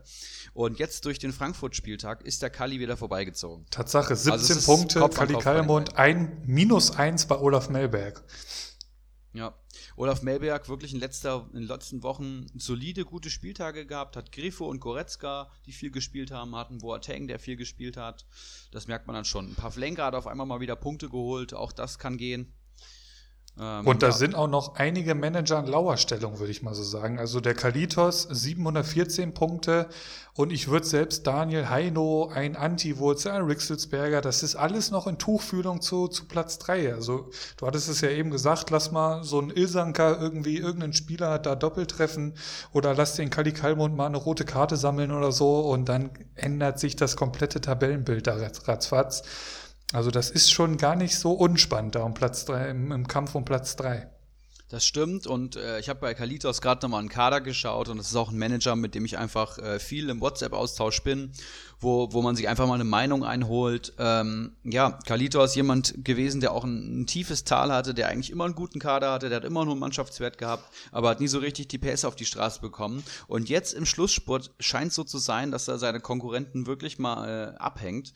Ja. Jetzt zünden so zwei, dran, äh, zwei, drei Spieler von ihm mal wieder richtig auf. Auf einmal ähm, kommen die Leistungsträger an seinen Kader und holen auch die Punkte, die er für die er sie geholt hat. Und ja, guck mal, jetzt steht er auf Platz 5. Also jetzt spielt er eigentlich eine richtig gute Saison. Drei 30 Punkte noch nach oben. Was sind 30 Punkte in fünf Spieltagen? Ne? Also ist absolut machbar. Da auch noch alles offen. Ja, Wahnsinn. Ähm, gut, und ich würde sagen, damit sind wir dann auch schon beim, beim Thema, beim großen Talk-Thema des heutigen Tages angekommen. Genau, die Kaderbewertung. Wir haben uns, ähm, das machen, haben wir ja äh, vor der Saison gemacht, da haben wir alle, alle Kader aus allen drei Ligen haben wir bewertet, meine ich, ne? Nee, da gab es ja nur zwei Ligen zu dem Richtig. Zeitpunkt. Das heißt, wir haben äh, 36 äh, Kader bewertet, haben vier pro Folge, glaube ich, gezogen und sind da wirklich ins Detail gegangen, zu unterschiedlichen Zeitpunkten der Transferperiode. Das kam ja, glaube ich, sehr gut an. Und manche Manager sprechen mich heute noch nach drei Weizen drauf an. Du hast mir damals nur sechs Punkte gegeben und sowas. Also es scheint sich bei manchen auch schon ordentlich eingebrannt zu haben. Ich weiß auch noch zum Beispiel, dass wir in Geronimo Jim einen der besten Kader der Liga attestiert haben. der hat irgendwie neun Punkte von uns beiden bekommen und jetzt guck, wo er da steht. Ähm, aber das ist alles natürlich immer ein bisschen mit dem Augenzwinkern zu sehen, aber wir haben uns nicht lumpen lassen und haben jetzt äh, Kader bewertet, also von Dickel Karl auf Rang, weiß ich gerade nicht, bis Zehn. runter zu bis runter zu Ivan der Schreckliche. Alles das, was noch mit dem Abstieg bzw. Grillfeierplatz zweite Liga zu tun hat, das haben wir bewertet. Und äh, wirklich sehr interessante Ergebnisse, muss ich sagen. Und absurderweise, also ich habe ja gerade noch hier äh, selbst Rixelsberger langes Glied äh, attestiert, dass die noch Platz drei werden können. Also der dicke Karl ist auch nur äh, 14 Punkte hinter langes Glied. Also es ist echt, echt ganz schön eng Verrückt. In, in Liga 2. Also da ist wirklich noch einiges möglich in den restlichen Spieltagen. Aber wir haben halt jetzt den Cut bei äh, Tabellenplatz 10 gemacht. Dementsprechend ist dicke Karl der erste, den wir bewerten. Und eins möchte ich vorweg sagen. Ich habe mich ein bisschen schwer getan, jetzt so hier mitten in der Saison die Uli-Punkte hier zu verteilen. War komisch, ne? Deswegen äh, gibt es von mir hier auch heute nur die Light-Version davon, quasi eine Stufe unter den Uli-Punkten. Deswegen gibt es von mir hier heute die Brazzo-Punkte. Ach du Scheiße. Die Brazzo-Punkte. Also das kann ich natürlich nicht machen. Die Ibra-Punkte, äh, die bleiben real. Die können sich natürlich von Tag zu Tag ändern und äh, auch wie ich die Skala ansetze, ändert sich eigentlich immer. Das ist eine äh, ne Menge Bauchgefühl gepaart mit ein, zwei Stunden drüber nachdenken und dann guckst du nochmal so drüber. wir wollten halt auf jeden Fall auch härter. Ne? Wir genau, schon, das, das kann man schon mal sagen, ja. Niemand bekommt mehr hier die Ibra-Uli-Brazzo-Punkte geschenkt. Wir haben es ja damals, ähm, vor der Saison haben wir irgendwie die besten Kader dann, oder die schlechtesten Kader hatten dann trotzdem irgendwie noch fünf Punkte oder so, weißt du? Mhm, und da haben wir mhm. ja, haben wir ja im, im, Einzelgespräch drüber gesprochen. Das wollen wir nicht mehr machen, wenn der Kader scheiße ist, dann wird er auch scheiße bewertet, so. Das heißt, die Diskrepanz könnte jetzt ein bisschen größer werden, aber wir haben natürlich jetzt hier auch vor dem Hintergrund bewertet, dass das hier Abstiegskampf ist, ne? Wenn man Bakalis Kader jetzt mal als 10 annimmt, dann ist jetzt, wenn wir eine 8 vergeben haben, da sicherlich noch eine große Lücke zwischen der 8 und der 10. Aber das, es geht ja auch darum, die Kader hier untereinander zu vergleichen, ja, mit den direkten Konkurrenten. Ja. Ähm, wie wollen wir anfangen? Wollen wir, wollen wir äh, von unten nach oben, von oben nach unten? Was meinst du? Wie macht man es ähm, am besten? Machen wir es in der Reihenfolge, wie wir es hier einfach stehen haben. Wie du hattest ja da eine schöne Tabelle angefertigt. Ich würde einfach oben anfangen und dementsprechend bei Dickelkarl, der da im Moment auf Platz 10 thront. Sehr gerne. Fang du ich, gerne an. Ich habe äh, auch jedes Mal das Ziel äh, mir rausgesucht, was vor der Saison äh, ausgegeben oh, wurde. Oh, sehr interessant, perfekt. Das kann natürlich auch nochmal für einige Schmunzler sorgen und es sorgt eigentlich fast bei jedem Manager für Schmunzler, weil im Prinzip wir es jetzt hier mit einigen Managern zu tun haben, die krachend und weit an ihrem Ziel äh, vorbeigeschossen sind. Ähm, gut, bei Dicke Karl ist es natürlich äh, jetzt so, dass man das durchaus anders interpretieren kann, aber sein Ziel vor der Saison war Überraschung der Saison werden. Also das ist ja jetzt natürlich relativ, wie gesagt, kann man interpretieren, wie man möchte. Ich würde sagen, das Ziel wird er wohl nicht erreichen. Ähm, ich fange einfach hinten im Tor an. Da hat er Müller von Mainz im Tor. Ähm, da muss man eh leidensfähig sein. Also der hatte ja zeitweise selbst seinen Stammplatz verloren. Äh, schon nach drei Spieltagen hatte ich dann gesehen in der Recherche. Das ist ja auch, das muss man auch erstmal schaffen. Ähm, stand dann erst wieder am 25. Spieltag im Tor und das auch nur, weil Zentner sich einen Kreuzbandriss zugezogen hat. Ähm, seitdem hat Müller aber 16 Punkte geholt in fünf Spielen. Das ist dann eigentlich ganz solide äh, für eine Mainzer Torwart, die ja doch äh, immer mal wieder Probleme mit der Defensive haben. Abwehr ist grundsolide. Ähm, da ist jetzt niemand, der groß Bäume ausreißt, aber alle spielen, alle punkten. Da können wir ja gleich nochmal äh, die Namen rausschreiben. Äh, ich sehe jetzt hier nur gerade meine Notizen. Ähm, Im Mittelfeld sticht natürlich Guerrero raus. Also herzlichen Glückwunsch dazu. Ähm, ich glaube, er hat ihn schon wesentlich länger als ich im Kader. Also er hat ihn auch durch die Hinrunde mitgezogen und da war er ja punktetechnisch bei weitem nicht so stark, wie er es jetzt im Moment ist, wenn man mal das Paderborn-Spiel ausnimmt. Mhm. Aber mittlerweile ist er natürlich Gold wert. Ähm, im Mittelfeld auf jeden Fall Tommy, da hat er den interessantesten Spieler aus äh, Düsseldorf im Team, äh, zumindest kommuniotechnisch gesehen. Ähm, mittlerweile ist er auch an Hennings vorbeigezogen, habe ich gesehen, äh, und mit 121 Punkten bester Düsseldorfer. Ähm, Renato Steffen im Mittelfeld, der ähm, ist halt so ein Kandidat, der braucht halt auch die Torbeteiligung, wie man das bei einigen sieht. Ähm, hatte ich auch bei Kunja letzte Woche gesagt.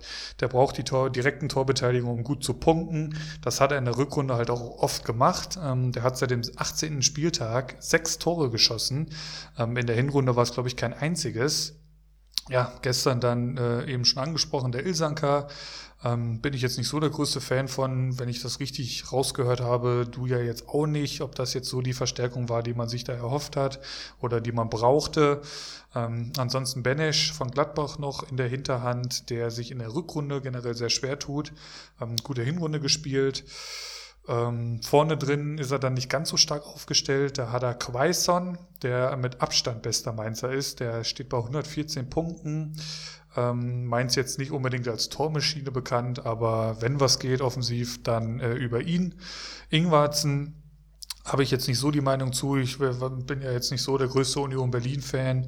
Ähm, sehe da jetzt auch wenig Spiele von, muss ich sagen. Aber generell alle Offensivspieler von, von Berlin, ich sage jetzt mal außer Anderson, sind jetzt wohl nicht so die Punktegranaten. Ähm, mit Quan hat er da auch noch einen sehr interessanten Mann im Kader, der könnte ich mir halt vorstellen, so langsam dann wieder zu mehr Spielzeit kommen wird, wenn es halt für Freiburg endgültig weder nach unten noch nach oben was geht. Ähm, das ist ja generell jetzt ein Thema, was, was größer wird, wenn es halt für Mannschaften um nichts mehr geht, werden die viel rotieren, werden auch mal Spieler Chancen bekommen, die über die Saison jetzt die ganze Zeit auf der Bank saßen. Da zähle ich zum Beispiel Korn vielleicht bei Freiburg auch dazu.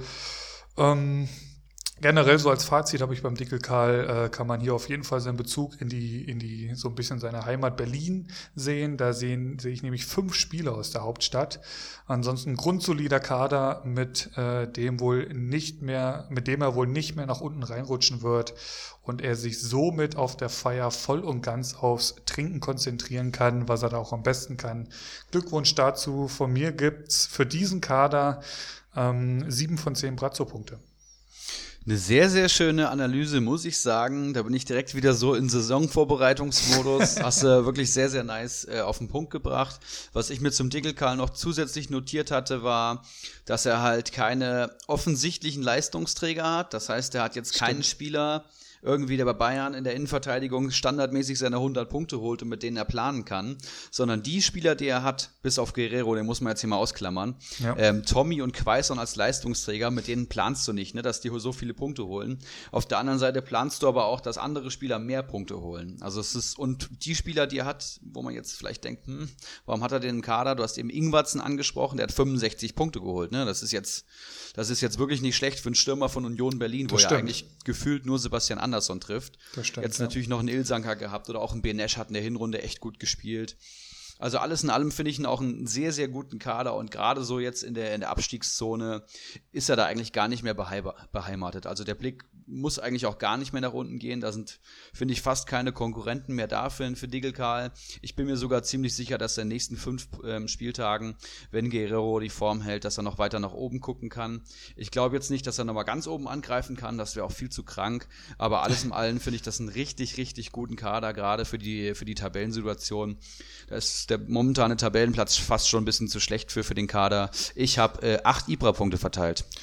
Acht starke Ibro-Punkte, die muss man sich erstmal so ergattern. Äh, steht bei 680 Punkten und beim Dickelkar muss man ja auch sagen, der hat sich da wirklich unten rausgearbeitet. Ne? Also ja, der stimmt. war lange, lange Zeit da unten im Tabellenkeller drin. Er hat nicht locker gelassen, hat sich da rausgemanagt und da kann man schon mal den Hut vorziehen. Das, das hat er richtig stark gemacht. Ja, Grüße gehen raus an Krugbräu und Dickelkarl, die ich ja letztes Wochenende auch äh, gesehen habe und äh, wir haben einen äh, schönen, schönen Abend zusammen verbracht oder vielleicht sogar zwei. Das war auch absolut hervorragend. Ein Freund des Hauses, äh, definitiv, das kann man so sagen. Ja, und, und der andere, den du gerade angesprochen hast, Kubreu, auf den kommen wir jetzt zu sprechen, der nur einen Punkt dahinter ist. Sehr gerne. Ähm, da fange ich gerne an. Bitte, Mas bitte. Marcello96, wie sein Login-Name lautet. Die werden hier nämlich komischerweise immer angezeigt, fand ich auch sehr unterhaltsam. Ähm, hat auch, das kann ich schon mal vorwegnehmen, einen ziemlich, ziemlich guten Kader. Kann ich mir auch fast nicht erklären, warum er so weit unten drin steht. Das denke ich mir bei mehreren, wirklich. Wir fangen im Tor an mit Leopold Zingerle, hat 52 Punkte geholt, aber da hat auch nur einen Marktwert von 630.000. Ich denke, Birki zum Beispiel hat deutlich schlechter gepunktet, von daher keine, keine schlechte Wahl. In der Verteidigung, die gefällt mir eigentlich echt gut. Hübner, Posch, Wendell, Akanji und Günther. Also eine Fünfer-Verteidigung, vier kann er nur aufstellen. Akanji hat äh, 66, 66, Punkte am Konto, das ist auch so ein Spieler, wo man sich bestimmt mehr hofft. Ein Christian Günther hat aber schon 101 Punkte am Konto, obwohl er eine Million günstiger ist. Und die anderen dümpeln so um die 50 Punkte rum. Das ist halt auch eine eigentlich grundsolide Abwehr, aber auch viele, die jetzt unter den Leistungen geblieben sind. So ein Benny Hübner ist halt auch ein 100-Punkte-Mann. Ein Posch ist jemand, wo man gedacht hat, der wird jetzt einen Durchbruch haben und wenn Hoffenheim das Niveau hält, mache ich mit dem auch vielleicht 80 Punkte plus. Wendell, ja. ja, da erwartet man sich eigentlich auch mehr von einem Leverkusener Außenverteidiger, muss man mal so sagen. Der hat auch bessere Saisonphasen gehabt. Das heißt, da sind auch viele den Erwartungen zurückgeblieben, kann man so sagen im Mittelfeld. Einer deiner Lieblinge, Jonas Hofmann, Daichi Kamada, Konrad Leimer und Amir Abrashi. Ja, das ist jetzt eher ein schwächeres Mittelfeld. Leimer ist jemand, der auch 5 Millionen kostet, spielt bei Leipzig, aber punktet gar nicht so stark, ist eher so ein 2 bis 3 Punkte pro Spielmann. Dafür 73 Punkte geholt. Kamada ist Hop oder Top, äh, Hop oder Flop. Ähm, also viele extrem schlechte Spiele von dem Mann gesehen, wo er komplett abgetaucht ist und dann wieder in einem anderen Spiel ist er Spielentscheider, ist halt sehr unkonstant. Hofmann sicherlich, wenn fit, auch ein Stammspieler bei Gladbach, von daher ein solides Mittelfeld, würde ich mal sagen. Und im Sturm sieht es dann auch richtig gut aus. Munas Dabur, der zurückgekommen ist, der mittlerweile schon wieder über 4 Millionen wert ist. Alassane Plea, ja, 145 Punkte geholt. Absoluter Leistungsträger bei Gladbach. Ähm, Streli Mamba 54 Punkte geholt, Brekalo 76 Punkte geholt und dann hat er noch Zolinski und Joao Victor. Also der Sturm ist dann schon, ist dann schon sehr gut. Gerade für den Abstiegskampf ist das, glaube ich, der beste Stürmer überhaupt in der ganzen, in den ganzen Kadern, den ich jetzt hier entdeckt habe. Ja. Und ein Player ist halt einfach Gold wert, ne? Der wenn er seinen Doppelpack schnürt, dann hast du deine 20, 30 Punkte am Spieltag. Da ist alles in Ordnung. Auch ansonsten ist jetzt kein Mannschaftsteil schlecht besetzt. Ne? Also Torhüter, Verteidigung ist gut, kann sogar noch besser sein. Mittelfeld ist solide und Sturm ist auch gut. Also für einen Abstiegskampf sehe ich den Mann überhaupt nicht. Dafür ist er viel zu gut, auch ein viel zu guter Manager. Ähm, wie gesagt, viele den Erwartungen ähm, zurückgeblieben und ich habe hier 7,5 Ibra-Punkte verteilt. Ja, ich bin da äh, ganz bei dir. Ich bin bei acht von zehn Brazzo-Punkten bei diesem Kader. Ähm, ich habe mir hier halt auch als einfach als Fazit ähm, hingeschrieben, wenn, wenn, wenn man die Torwartposition jetzt mal so ein bisschen außen vor lässt, da hat er halt mehr oder weniger die Arschkarte gezogen und muss halt den Paderborner Torhüter da reinstellen. Ähm, irgendwen trifft's halt bei einem, bei einem 8, bei einer 18er Tabelle. Ähm, wenn man das mal außen vor lässt, dann frage ich mich, was zum Teufel macht er auf dem 11. Tabellenplatz? Also mit der Truppe in einem 4-3-3 kannst du wirklich grundsolide aufstellen. Ähm, und da muss er schon echt viel Pech jetzt so im Laufe der Saison gehabt haben, um da jetzt irgendwie tatsächlich mehr oder weniger um die Grillfeierplätze noch mitspielen zu dürfen. Also ähm, ich glaube, dass das wird definitiv reichen mit dem Kader. Es ist einer der stärksten da unten drin. Er wird auch den Dickelkarl wieder einholen, da bin ich mir ziemlich sicher. Der steht ja im Prinzip nur vor ihm, weil er gestern die Ilsanker-Punkte eingeheimst hat. Ja. Und ähm, Krugboy jetzt in lauer Stellung ein Punkt dahinter. Ähm, der Abstand auf Platz 3 beträgt 75 Punkte, habe ich da mal nachgeschaut. Ist auf jeden Fall groß, aber ähm, wenn es einer aus dem unteren Mittelfeld äh, da irgendwie noch mal rankommen kann, dann eher, also lass den Player mal irgendwie dreifach treffen und äh, den Hofmann noch mal die drei Dinger vorlegen. Also das ist ja alles jetzt nicht nichts Ungewöhnliches. Lass den Günther dann noch mal ein paar Vorlagen äh, geben, lass den Dabur endlich mal vernünftig spielen. Also ich sehe da schon echt echt Potenzial in dem Kader und ich glaube nicht, dass der irgendwas mit der Grillfeier zu tun haben wird. Also auch da wird sich eher aufs Trinken konzentrieren können. Cookboy 8 von 10 Pratzo-Punkten. Und das kann er natürlich auch sehr gut, das kann man mal hier so sagen. Äh, Krugboy hat auch einen Mannschaftswert von 52 Millionen. Ja. Das ist halt auch nichts, das merkt man schon am Mannschaftswert, was jetzt ein Abstiegskader ist. Also der sicherlich zu Unrecht da, liegt vielleicht auch einfach gerade dran, dass es so ein bisschen formtief ist und wenn er 20 Punkte mehr hätte, wäre er Fünfter gefühlt. So, ne? Also ja.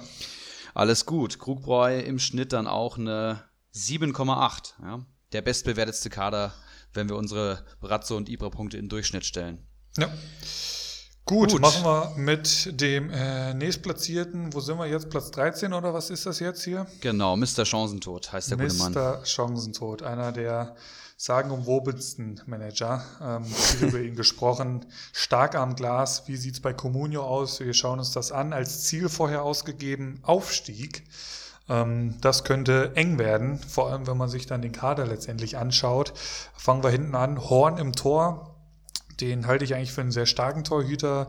Das zahlt dabei Comunio nur leider nicht wirklich zurück. Ähm, der steht aktuell bei 43 Punkten, ist damit auf Platz 13 der Torhüter bei den Punkten. Ähm, davor ist zum Beispiel noch ein gewisser Herr Flecken aus Freiburg, der nur neun Spiele gebraucht hat, um 45 Punkte zu holen. Also das geht auch noch deutlich stärker. Ähm, Quizfrage für zwischendurch, Erik, fand ich nämlich sehr spannend. Wer ja. ist auf Platz 18 der Torhüter? Ich meine gelesen zu haben, von den Stammtorhütern ist es Roman Bürki. Yes. Deswegen musste ich es mir einfach nochmal rausschreiben, weil das geht natürlich runter ja. wie Öl. Das geht natürlich runter wie Öl. Und das ist natürlich auch eigentlich gar nicht jetzt ein Torhüter, den du da jetzt unbedingt erwartest.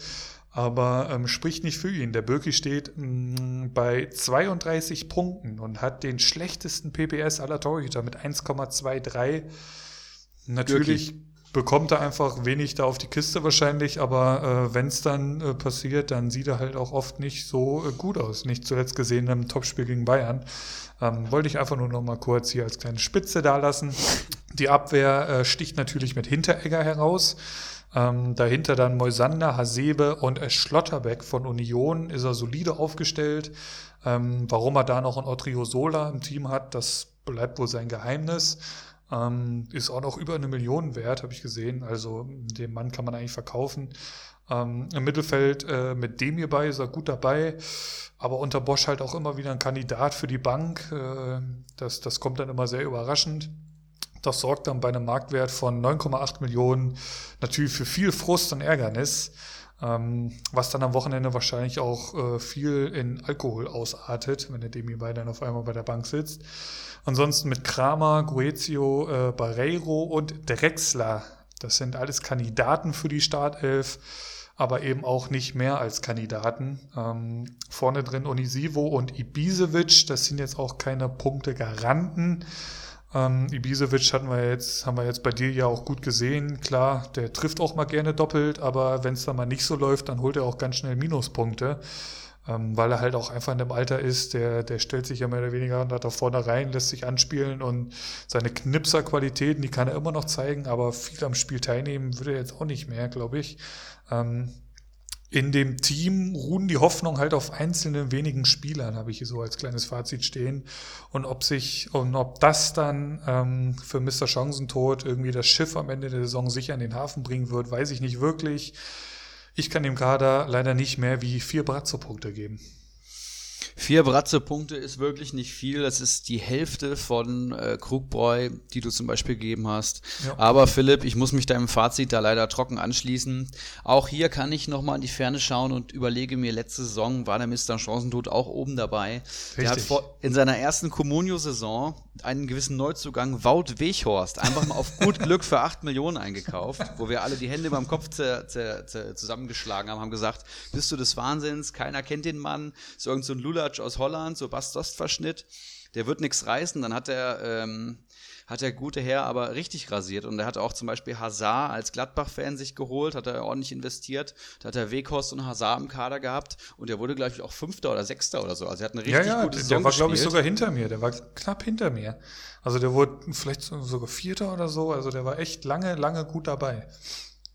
Und jetzt sehe ich den hier auch am Boden der Realität äh, angekommen. Äh, also genau wie White Shark in der zweiten Saison einfach total enttäuschend und hier bei dem Kader da kriege ich wirklich Gänsehaut. Also ich sehe hier natürlich einen Martin Hinteregger, der mit 125 Punkten den Vogel abgeschossen hat. Sicherlich ein Wahnsinnstransfer, aber den hat er bestimmt auch nicht günstig kaufen können. Dann sehe ich einen Demir bei, der fast 10 Millionen wert ist, aber nur 86 Punkte geholt hat. Und einen Unisivo der 78 Punkte geholt hat. Und dann wird es ja. einfach dünne. Dann sehe ich nur noch so Spieler von 30 bis 40, 50 geholten Comunio-Punkten. Ähm, das zieht sich durch alle Mannschaftsteile, ob es jetzt ein Kramer ist, der ja einfach nicht gut punktet, oder ein Barrero, der hat 28 Punkte geholt. Weißt du, damit gewinnst du kein Comunio-Pferd. Ähm, Odriozola hat er da eine Verteidigung stehen, falls mal Pavard ausfallen sollte. Das ist halt auch bei ihm ein Stammspieler, aber der Mann wird nichts reisen, so, ne? Also muss man ja. wirklich mal so sagen. Ich finde keinen guten Kader und du siehst ja auch richtig, dass er lange nichts gemacht hat. Da sind viele Spieler, von denen man sich hätte viel früher trennen müssen. Da waren, sind Spieler dabei, die mal auf jeden Fall deutlich mehr wert waren, die hätte er verkaufen müssen. Da wurde an Hasebe festgehalten, obwohl ja offensichtlich war, dass es momentan nicht um ihn gut steht. Gut, mhm. jetzt hat er lang genug gewartet, dass er wieder gut ist, aber hätte man sich sicherlich mit zwei Transfers besser lösen kann. Und ja, insgesamt finde ich auch einfach kein guter Kader. Der muss wirklich aufpassen. Der hat jetzt 673 Punkte am Konto. Bis zur Grillfeier sind es jetzt noch knapp 50 Punkte. Das kann in fünf Spieltagen auch ins Auge gehen. Es ist zwar sehr unwahrscheinlich, aber ähm, er muss auf jeden Fall aufpassen. Du hast vier gegeben. So schlecht finde ich ja dann doch nicht. Ich habe 5,5 Ibra-Punkte gegeben. Ähm, also der schlechteste Wert bis jetzt, aber durchaus noch solide, wenn da noch andere gleich kommen. Ähm, ich wollte gerade sagen, vor allem wenn man schaut, was da jetzt auch noch für andere zwei, drei Kandidaten von unten kommen, vor allem oh, ja. die nächsten zwei, das werden wir ja gleich sehen. Und ähm, genau, eine 4,8 im Durchschnitt, Mr. Chancentod. Ähm, ich habe mir eben überlegt, der wird wahrscheinlich am, am Wochenende mehr Weizen trinken als Communio-Punkte holen. Ne? Und das ist schon, das ist als Communio-Manager, also ne, da, da bist du im Abstiegskampf. Ja, und das, das ist nicht mal äh, jetzt so weit hergeholt, würde ich sagen. Ne? Das ist überhaupt Aber nicht weit hergeholt. Da, da kursieren ja auch Geschichten. Er wollte auch mal hier als Gast kommen. Also ähm, da würde ich mich auch sehr drüber freuen. Da können wir auch mal ein Weizchen naschen oder fünf. Das würde mich schon wirklich sehr freuen, wenn wir diese drei Runde mal zustande bekommen. Das, das ist nicht ausgeschlossen. Also sehr gerne. Da, da muss man ja schon fast einen Weizen trinken. Ähm, ich würde sagen, gut, die äh, Brazzo und äh, Ibro-Punkte sind vergeben. Äh, alarmierend, würde ich sagen. Wir schauen ja. auf den nächsten. Bevor wir es vergessen, hast du noch die Saisonziele von Krugbräu und Mr. Chancentod? Oh, habe ich die gar nicht vorgelesen, oder was? Äh, Mr. Chancentod war Aufstieg und Krugbräu war Top 4. Also ja. beides sehr ambitionierte Ziele. Fast, würde ich mal sagen. Wakahara habe ich hier als nächstes stehen. 662 äh, Punkte, damit nur 9 Punkte hinter Mr. Chancentod. Ich, ich werfe gleich mal das Ziel ein, bevor du loslegst. Ja. Ziel von Wakahara, besserer Tabellenplatz als letztes Jahr. Und letztes Jahr war er Platz 15. Ja, warum nicht, sag ich mal so. Ähm, Ähm, Wakahara war auch auf jeden Fall jemand, der in der Hinrunde oben mitgespielt hat. Also der war auch bestimmt mal auf den Plätzen 2, 2, 3, 4, ich weiß es nicht. Aber er hat auf jeden Fall auch, ich, ich nehme es mal vorweg, einen ziemlich soliden Kader. Das ist auf jeden Fall der knappste Kader, der ist so richtig auf Kante getrimmt. Werder Bremen-Fans werden euch ein Lied davon singen können. Der Mann hat elf Mann im Kader. Da muss man sagen, die spielen alle und die sind auch, da sind auch gute Spieler dabei, vielleicht auch sehr gute Spieler, aber es sind halt nur elf Spieler. Wenn jetzt hier einer mal schwächelt oder mal geschont wird, dann gibt's hier keinen Ersatz. Im Tor sehe ich Schwolo, den habe ich auch im Tor, hat einer der besten Punkteschnitte äh, der ganzen Liga, ne, mit Marc Flecken tatsächlich. Also die Freiburger Torhüter haben beide richtig gut abgeliefert, richtig gute Wahl.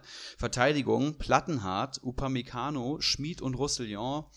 Roussillon durch die ähm, Verletzung jetzt wieder Stammspieler. Upamecano muss ich, glaube ich, gar nichts zu sagen. Schmid hat 100 Punkte schon auf dem Konto bei einem Marktwert von äh, 3,3 Millionen und ein Plattenhardt spielt bei ähm, Hertha jetzt auch einen echt guten Stiefel. Also das ist eine richtig gute Abwehr. Ne? Gerade für den Abstiegskampf.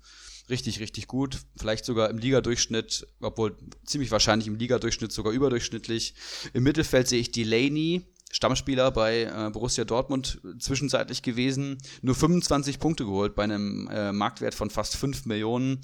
Ein Spieler, den ich auf keinen Fall im Kader haben möchte. Kampel und Sabitzer hat er noch. Sabitzer 159 Punkte am Konto, einer der besten Mittelfeldspieler der Saison, aber auch lang nicht mehr getroffen, so gefühlt, ne? So, in Stimmt, Leipziger ja. Verhältnissen halt. Also vielleicht auch das ein Grund, warum äh, Wakahara da jetzt weiter unten steht. Aber generell mit Kampel und Sa Sabitzer im Mittelfeld fährst du schon sehr gut. Delaney holt ja auch immer mal einen Punkt. Im Sturm dann Hermann, der auch schon 87 Punkte geholt hat, finde ich auch ziemlich krass. Das ist absolut kein Stammspieler, auch jemand, der mal nur für die letzten 10 Minuten gebracht wird und mal auch nur ganz auf der Bank sitzt, aber hat schon 87 Punkte geholt. Kutucu als alter Schalker, weiß ich nicht, warum man den im Kader hat. 850.000 zwar nur wert, aber auch nur 40 Punkte geholt. Auch jemand, von dem man sich mehr erhofft hat, hat auch schon gegen Bayern getroffen etc. Aber bei Schalke scheint er wohl auch nicht positiv hervorzustechen. Und dann hat er noch Rashica im Sturm. 7,48 Millionen, 110 Punkte bei Bremen geholt. Das sagt, glaube ich, alles über diesen Mann. Bestimmt auch jemand, der, wenn Bremen absteigt, sicher nicht äh, mit in die zweite Liga geht. Dafür braucht Bremen das Geld dann zu sehr und dafür ist auch viel zu gut. Alles in allem, Rashica, Sabitzer, Kampel und die Top-Verteidigung mit Schwolo im Tor. Finde ich ein absolutes rundes Programm. Ähm, und ich habe hier, lass mich schauen, nur sechs Punkte gegeben. Kann das sein? Nee. Das korrigieren wir mal ganz schnell. da ist die Entscheidung von gestern beim Durchgucken komplett revidiert. Wahrscheinlich, weil, er, weil der Kader so auf Kante genäht ist, aber die Einzelspieler sind dann doch zu gut im Vergleich zu den anderen im Abstiegskampf. Ich gehe hier auch mal auf 7,5 Ibra-Punkte. 7,5 Ibra-Punkte. Ich bin da äh, in einer ganz ähnlichen Nähe. Ähm, also das ist auch wieder so ein Kader, wo ich mich frage, wie zum Teufel ist der nach 29 Spieltagen auf Platz 13 gelandet? Also der hat einen Mannschaftswert von 57 Millionen. Das ist der wertvollste von den Kadern, die wir hier heute unter die Lupe nehmen. Ähm, ich sehe halt einzig und vorne ein paar Probleme. Also der Hermann lebt halt von seiner bärenstarken Hinrunde. Ähm, der konnte da in der Rückrunde jetzt bisher überhaupt nicht dran anknüpfen. Ähm, hat natürlich in Gladbach auch brutale Konkurrenz, das muss man halt dazu sagen. Kutucu kommt halt bei Wagner nicht wirklich über die Rolle des Jokers hinaus. Warum auch immer, Burgstaller und Co. scheinen da einfach zu stark zu sein. ähm, keine Ahnung, warum man dem nicht mal eine Chance gibt. Vielleicht ja jetzt, wenn es halt wirklich nichts mehr um nichts mehr geht für S04 oder da geht es ja mehr oder weniger eigentlich nur noch um Schadensbegrenzung. Ähm, warum denn nicht mal dem die, die Chancen geben? Also ich hatte ihn ja auch eine Zeit lang mal in der Hinrunde im Kader und wenn er dann reinkam, hat er eigentlich immer für Wirbel gesorgt. Also so viel schlechter als die anderen kann der gar nicht sein. Ähm, und Rashica ist halt so eine Personalie, der macht halt mittlerweile wirklich den Eindruck, äh, dass er nicht mehr so wirklich die größte Lust hat, da in Bremen zu spielen. Ähm, das ist natürlich bitter, wenn man den dann als Communio-Manager in seinem Kader hat. Ein Mann seiner Qualität und vor allem auch ein Mann seiner, seiner Preisklasse. Ähm, gestern saß er dann, das war ja natürlich die Spitze, äh, gestern saß er dann auf der Bank. Also ich glaube schon, dass, dass da ein bisschen was im Argen liegt. Ähm, aber auch da sehe ich halt einfach einen Kader hier beim Wakahara, der nichts mit der Grillfeuer zu tun haben wird. Ähm, der Mann ist ja auch einfach schon gescholten genug, habe ich hier noch stehen. Der ist Schalke-Fan. Ne? Und dementsprechend gibt es da einfach auch viel aufzuarbeiten auf der Feier und wir werden ihm dabei stehen. Und dementsprechend gibt es für den runden Kader von mir acht von zehn Brazzo-Punkten. Das ist auch eine richtig, richtig starke Ausbeute. Damit auch wie Krugbräu eine 7,8 im Durchschnitt und das sind auch die zwei besten Durchschnittsbewertungen. Spoiler, direkt dahinter kommt dann auch schon der Dickelkarl. Das heißt, die drei besten Kader haben wir auf jeden Fall jetzt schon gehabt in unserer Perspektive. Was man halt sagen muss, und das wissen wir ja jetzt zum aktuellen Stand einfach nicht, der Wackerhaare hat halt jetzt hier einen Kampel und einen Delaney im Mittelfeld. Da denkst du halt aktuell, boah, geil, Kampel ist fit, Delaney vertritt gerade Schahn und Witzel. Aber wenn er die jetzt irgendwie seit Spieltag 1 durch die Saison schleppt und die Jungs halt äh, kaum spielen wegen Verletzungen und eben wegen Konkurrenz, dann sind es halt auch auf einmal nur noch fünf Punkte. Aber wir bewerten das halt nur nach dem aktuellen Stand. Und der aktuelle Stand ist Sabitzer, Kampel, Delaney. Das ist wirklich mehr als ein grundsolides Mittelfeld. Ja, ja. finde ich, finde ich, äh, stimme ich dir eins zu eins zu. Ja. Habe ich, ja. Sehr gut. Und dann kommt jemand, den ich sehr gerne vorstelle. Es ist Laser Metin, auch ein ehemaliger Mit äh, Mitbewohner von mir. Da im, haben wir im, im äh, Masterstudium zusammen gewohnt in der wunderschönen Landeshauptstadt Thürings in Erfurt, wo jetzt momentan viel demonstriert wird, aber generell eine sehr empfehlenswerte Stadt. Wer noch nicht da war, kann unbedingt mal hinfahren. Ähm, wunderschön, wunderschöne Altstadt, gute Kneipenkultur. Aber schauen wir an seinen Kader. Auch das finde ich ein Kader, wo ich, da frage ich mich auch bei seiner Fußballkompetenz, großer Dortmund-Fan, ähm, großer Fußballliebhaber, für jemanden, den Fußball wirklich sehr viel bedeutet. Das merkt man auch an jeder, an jeder Minute, die man mit ihm verbringt, ähm, ist der Kader eigentlich zu gut und auch für den Tabellenplatz ist der zu gut. Ja. Jetzt muss man hier schon mal sagen, dass der Mann, glaube ich, drei oder viermal schon im Minus war. Und, und dann da, haue ich schon mal das Ziel wieder raus. Ja. Das Ziel war vor der Saison zwei oder vier Plätze nach oben. Ich konnte leider nicht herausfinden, äh, wie viel da er davor die Saison war, aber ich glaube auch, er war oben dabei. Äh, Schrägstrich bei Fehlstart keine Grillfeier. Genau, und das ist der Fehlstart jetzt bei ihm, das hat er mir auch schon mal geschrieben. Saisonziel für nächste Saison ist auf jeden Fall weniger als dreimal im Minus sein, das hat er mir auch schon gesagt. Aber jemand, der Comunio, ja, mit einer gewissen, also hat schon viel Spaß daran, feiert auch seine Jungs immer richtig gut ab, ist auch wirklich ein guter Einkäufer, also hat auch immer das Schnäppchenpotenzial bei, bei vielen Transfers, aber ist dann auch mal so ein bisschen fahrig mit den Regeln, ist dann mal Minus, stellt mal einen Spieler nicht auf oder so und hat dadurch bestimmt, ich würde sagen, 80 Punkte jetzt schon verloren. Ah, das tut weh. Und wenn man jetzt 80 Punkte draufrechnet, dann sieht man, dass der Mann dann eher so fünfter, sechster Platz rum ist. Das heißt, da bist du dann auf einmal wo ganz anders, ja. Tatsächlich und ähm, der Kader ist auch, ist auch sehr gut, kann man schon so sagen. Giekewitz im Tor, ein sehr günstiger Torhüter, der 61 Punkte geholt hat. In der Abwehr sehe ich hier Elvedi 97 Punkte, Max 130 Punkte, Boyata 111 Punkte und dann noch äh, ein paar Füllspieler, Kilian, Schlotterbeck und Lichtsteiner. Also drei richtig gute Verteidiger auf jeden Fall am Start, spielt auch mit Dreierkette. Mittelfeld Boetius hat eine sehr gute Hinrunde gespielt bis zum Trainerwechsel. Sko 110 Punkte am Konto und dazu noch Botzek, ähm, den habe ich auch im Kader. Das ist der heilige Adam bei uns ähm, im Face-to-Face. -face. Der heilige Adam ist nämlich Jonas ehemaliger Nachbar. Ähm, Lasermeeting stammt aus dem Ruhrgebiet und Botzek war sein Nachbar. Oh. Also der hat direkt oh. neben ihm gewohnt. Adam Botzek, ja. Deswegen darf ich den auch nicht verkaufen. Er verkauft ihn auch nicht. Das ist, da haben wir uns die Hand drauf gegeben. Deswegen wird der Mann schön durchgeschleppt. Und dann noch Yannick Haberer, der ja eigentlich auch vom Namen her mehr Punkte holen müsste. Jemand, der bei Freiburg mal so als Talent galt, aber jetzt nie so richtig dann aufgezündet hat, war auch immer mal verletzt. Also auch sicherlich ein Name, wo man mehr Punkte erwartet als 51. Und der Sturm ist dann auch wieder eigentlich ganz gut zum momentanen Zeitpunkt. Bailey hatte am Sturm der spielt jetzt nicht ansatzweise so gut wie letzte Saison, ne, weil da auch viel Konkurrenz gekommen ist, aber immerhin 57 Punkte geholt. Hat Matthäus Kunja jetzt im Kader, ne? Gerade zur Hertha-Zeit ist er ein ganz wichtiger Spieler da im, im Kader vom, vom schönen Bruno. Und Bittenkurt hat er auch am Start, der jetzt gerade bei Bremen so der einzige offensive Lichtblick ist, sogar gerade mehr trifft als Rashica. Ja. Also durch alle Mannschaftsteile ein absolut grundsolider Kader. Wie gesagt, unnötig spannend macht das, weil er halt einfach so ein bisschen Larifari da reinkommen lässt, sind bei mir auf jeden Fall auch 7,5 äh, Punkte. Richtig guter Kader. Da, sticht, da sticht mir auch als erstes der, der Nickname ein, der hier in Klammern steht. Aktueller denn je. Trump 123. Das ja. ich hier als, als Login-Name auch sehr, sehr interessante, sehr interessante Auswahl. Ähm, Comunio-Kader, da habe ich es mir relativ einfach gemacht, weil ich natürlich wusste, da wirst du ein genaueres Auge drauf werfen. Ähm, ja, Top-Torwart, Top-Abwehr, solides Mittelfeld, guter Sturm. Da habe ich halt hier als Fazit, wie viel Pech muss man haben, um dann noch um die Grillfeier mitzuspielen.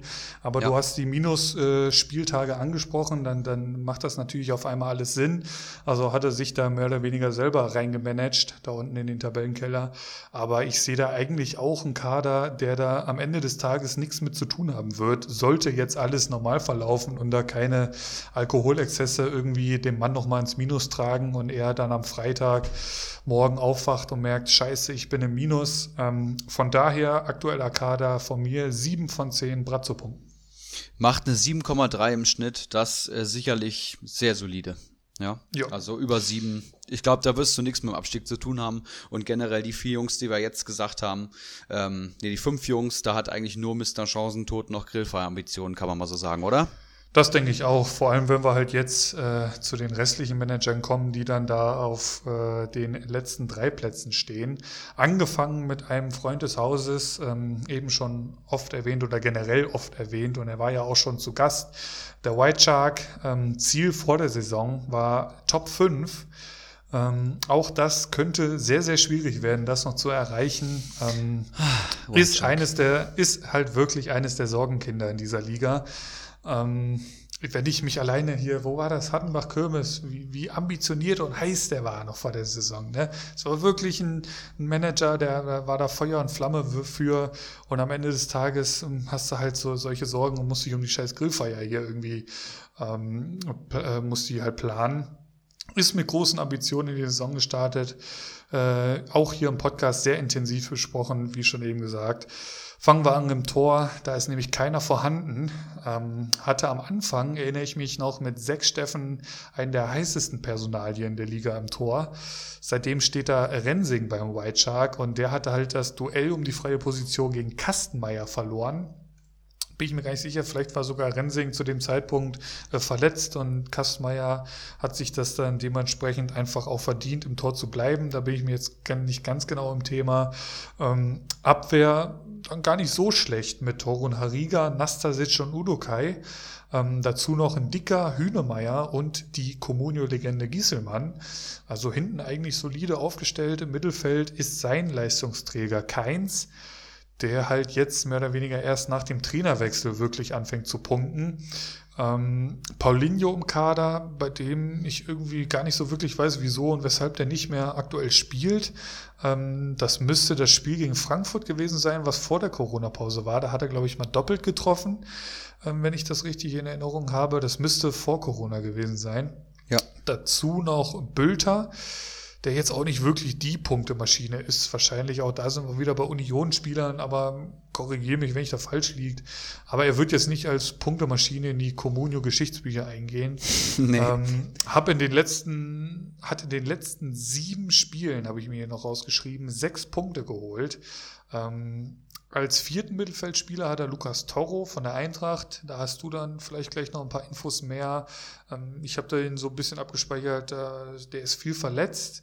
Ähm, Vorne drin dann ganz ähnlich äh, Finn Burgerson, der halt einfach eine Saison zum Vergessen spielt, wenn man das zumindest aus Comunio-Sicht sieht. Ähm, nach der Corona-Pause ist der noch gar kein Thema.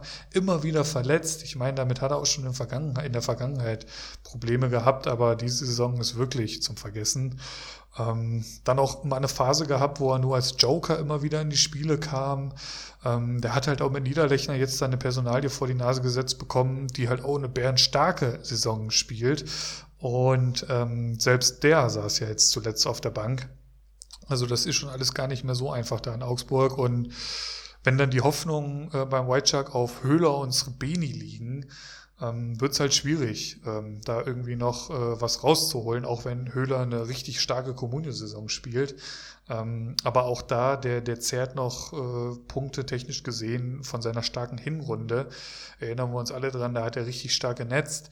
Ähm, ja, insgesamt fehlt mir da einfach die Fantasie, dass der da nochmal Druck auf die anderen Manager machen kann. Ähm, deswegen, ja, ich glaube einfach, der müsste seinen Kader jetzt noch wesentlich verbessern, um da irgendwie noch rauszukommen. Der kann froh sein, dass es in dieser Saison einfach noch keinen Abstieg gibt in Liga 2. Ähm, ich hoffe einfach, er zieht seine Lehren aus der Saison.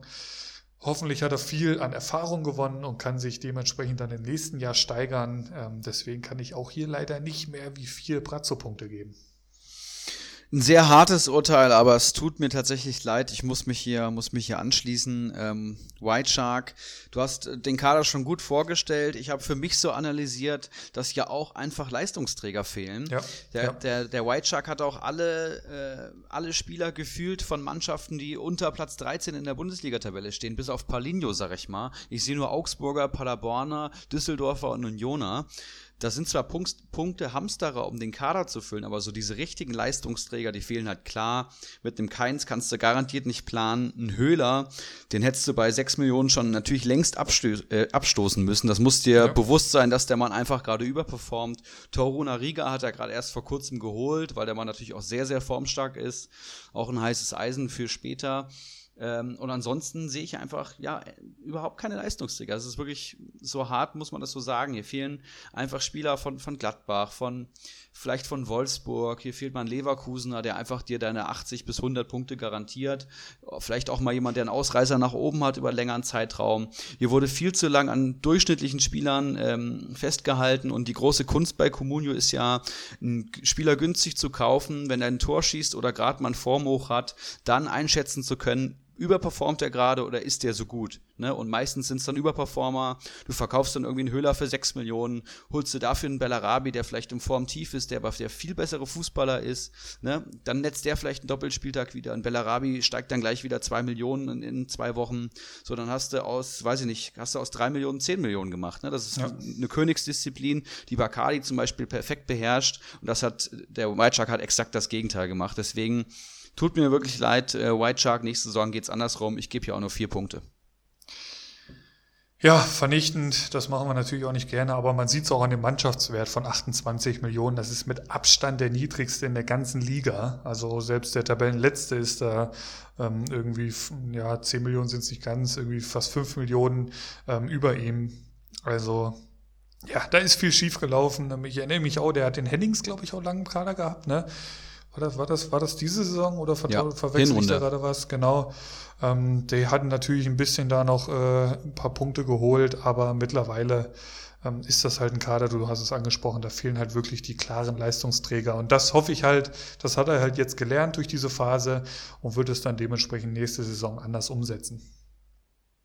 Sehr gut, dann mache ich weiter mit El Tumor. Jemand, der auch da erstmal einen sehr derben Namen hat, aber da auch schon länger Zeit unten drin steht, ähm, ist mittlerweile 30 Punkte hinterm White Shark, hat auch den besseren Mannschaftswert und mit dem habe ich jetzt privat nicht viel Kontakt, da kann ich jetzt gar keine Meinung zu Comunio sagen, aber der hat sich bestimmt auch schon mit der Comunio-Feier ähm, abgefunden, mit der Grillfeier.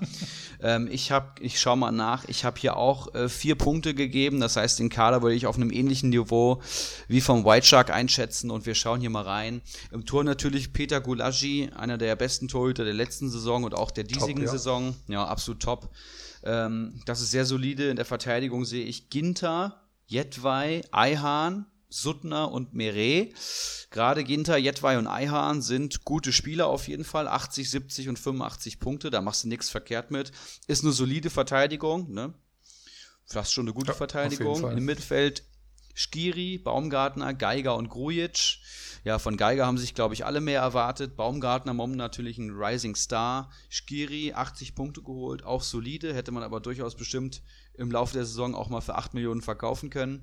Grujic 6,7 Millionen, nur 78 Punkte. Ja, das ist, der läuft auch so ein bisschen den eigenen Ansprüchen hinterher. Fängt halt jetzt so langsam erst unter Labadier an, habe ich so das Gefühl zu punkten. Ist echt so. Letzte Saison war er deutlich stärker und dann hat er im Sturm noch Polter, der jetzt suspendiert wurde, und Osako. Und ähm, da werden natürlich keine Tore rumkommen. Das ist jetzt kein per se schlechter Kader, aber hier ist, finde ich, das größte Problem, dass es hier absolut keinen Ausschlag nach oben geben wird. Das ist so ein Kader, der holt im Durchschnitt 18 Punkte. Und das siehst du auch schon ne, an den Durchschnittspunktzahlen. Da ist jetzt keiner, der mit 140 da mal steht. Oder ähm, ja, irgendjemand, der irgendwie überrascht hat diese Saison. Das sind halt so viele solide Spieler, die halt ihre Punkte holen, aber auch mehr nicht. Ne, das ist viel Füllmaterial und gerade im Sturm fehlt es halt. Osako und Polder sind beide keine Torschützen. Ich habe zwar selber Baumgartner im Team, der momentan gut trifft, aber davor konnte er auch nicht auf den bauen, ne? Und das heißt, mhm. er hat einfach kaum Torschützen gehabt, wahrscheinlich über die ganze Saison. Und das merkst du halt jetzt auch. Ähm, ein Kader, mit dem er auf jeden Fall was machen kann, weil er, weil der Spieler verkaufen kann, er könnte halt Einnahmen generieren. Aber da ist der Zug jetzt, glaube ich, auch schon abgefahren.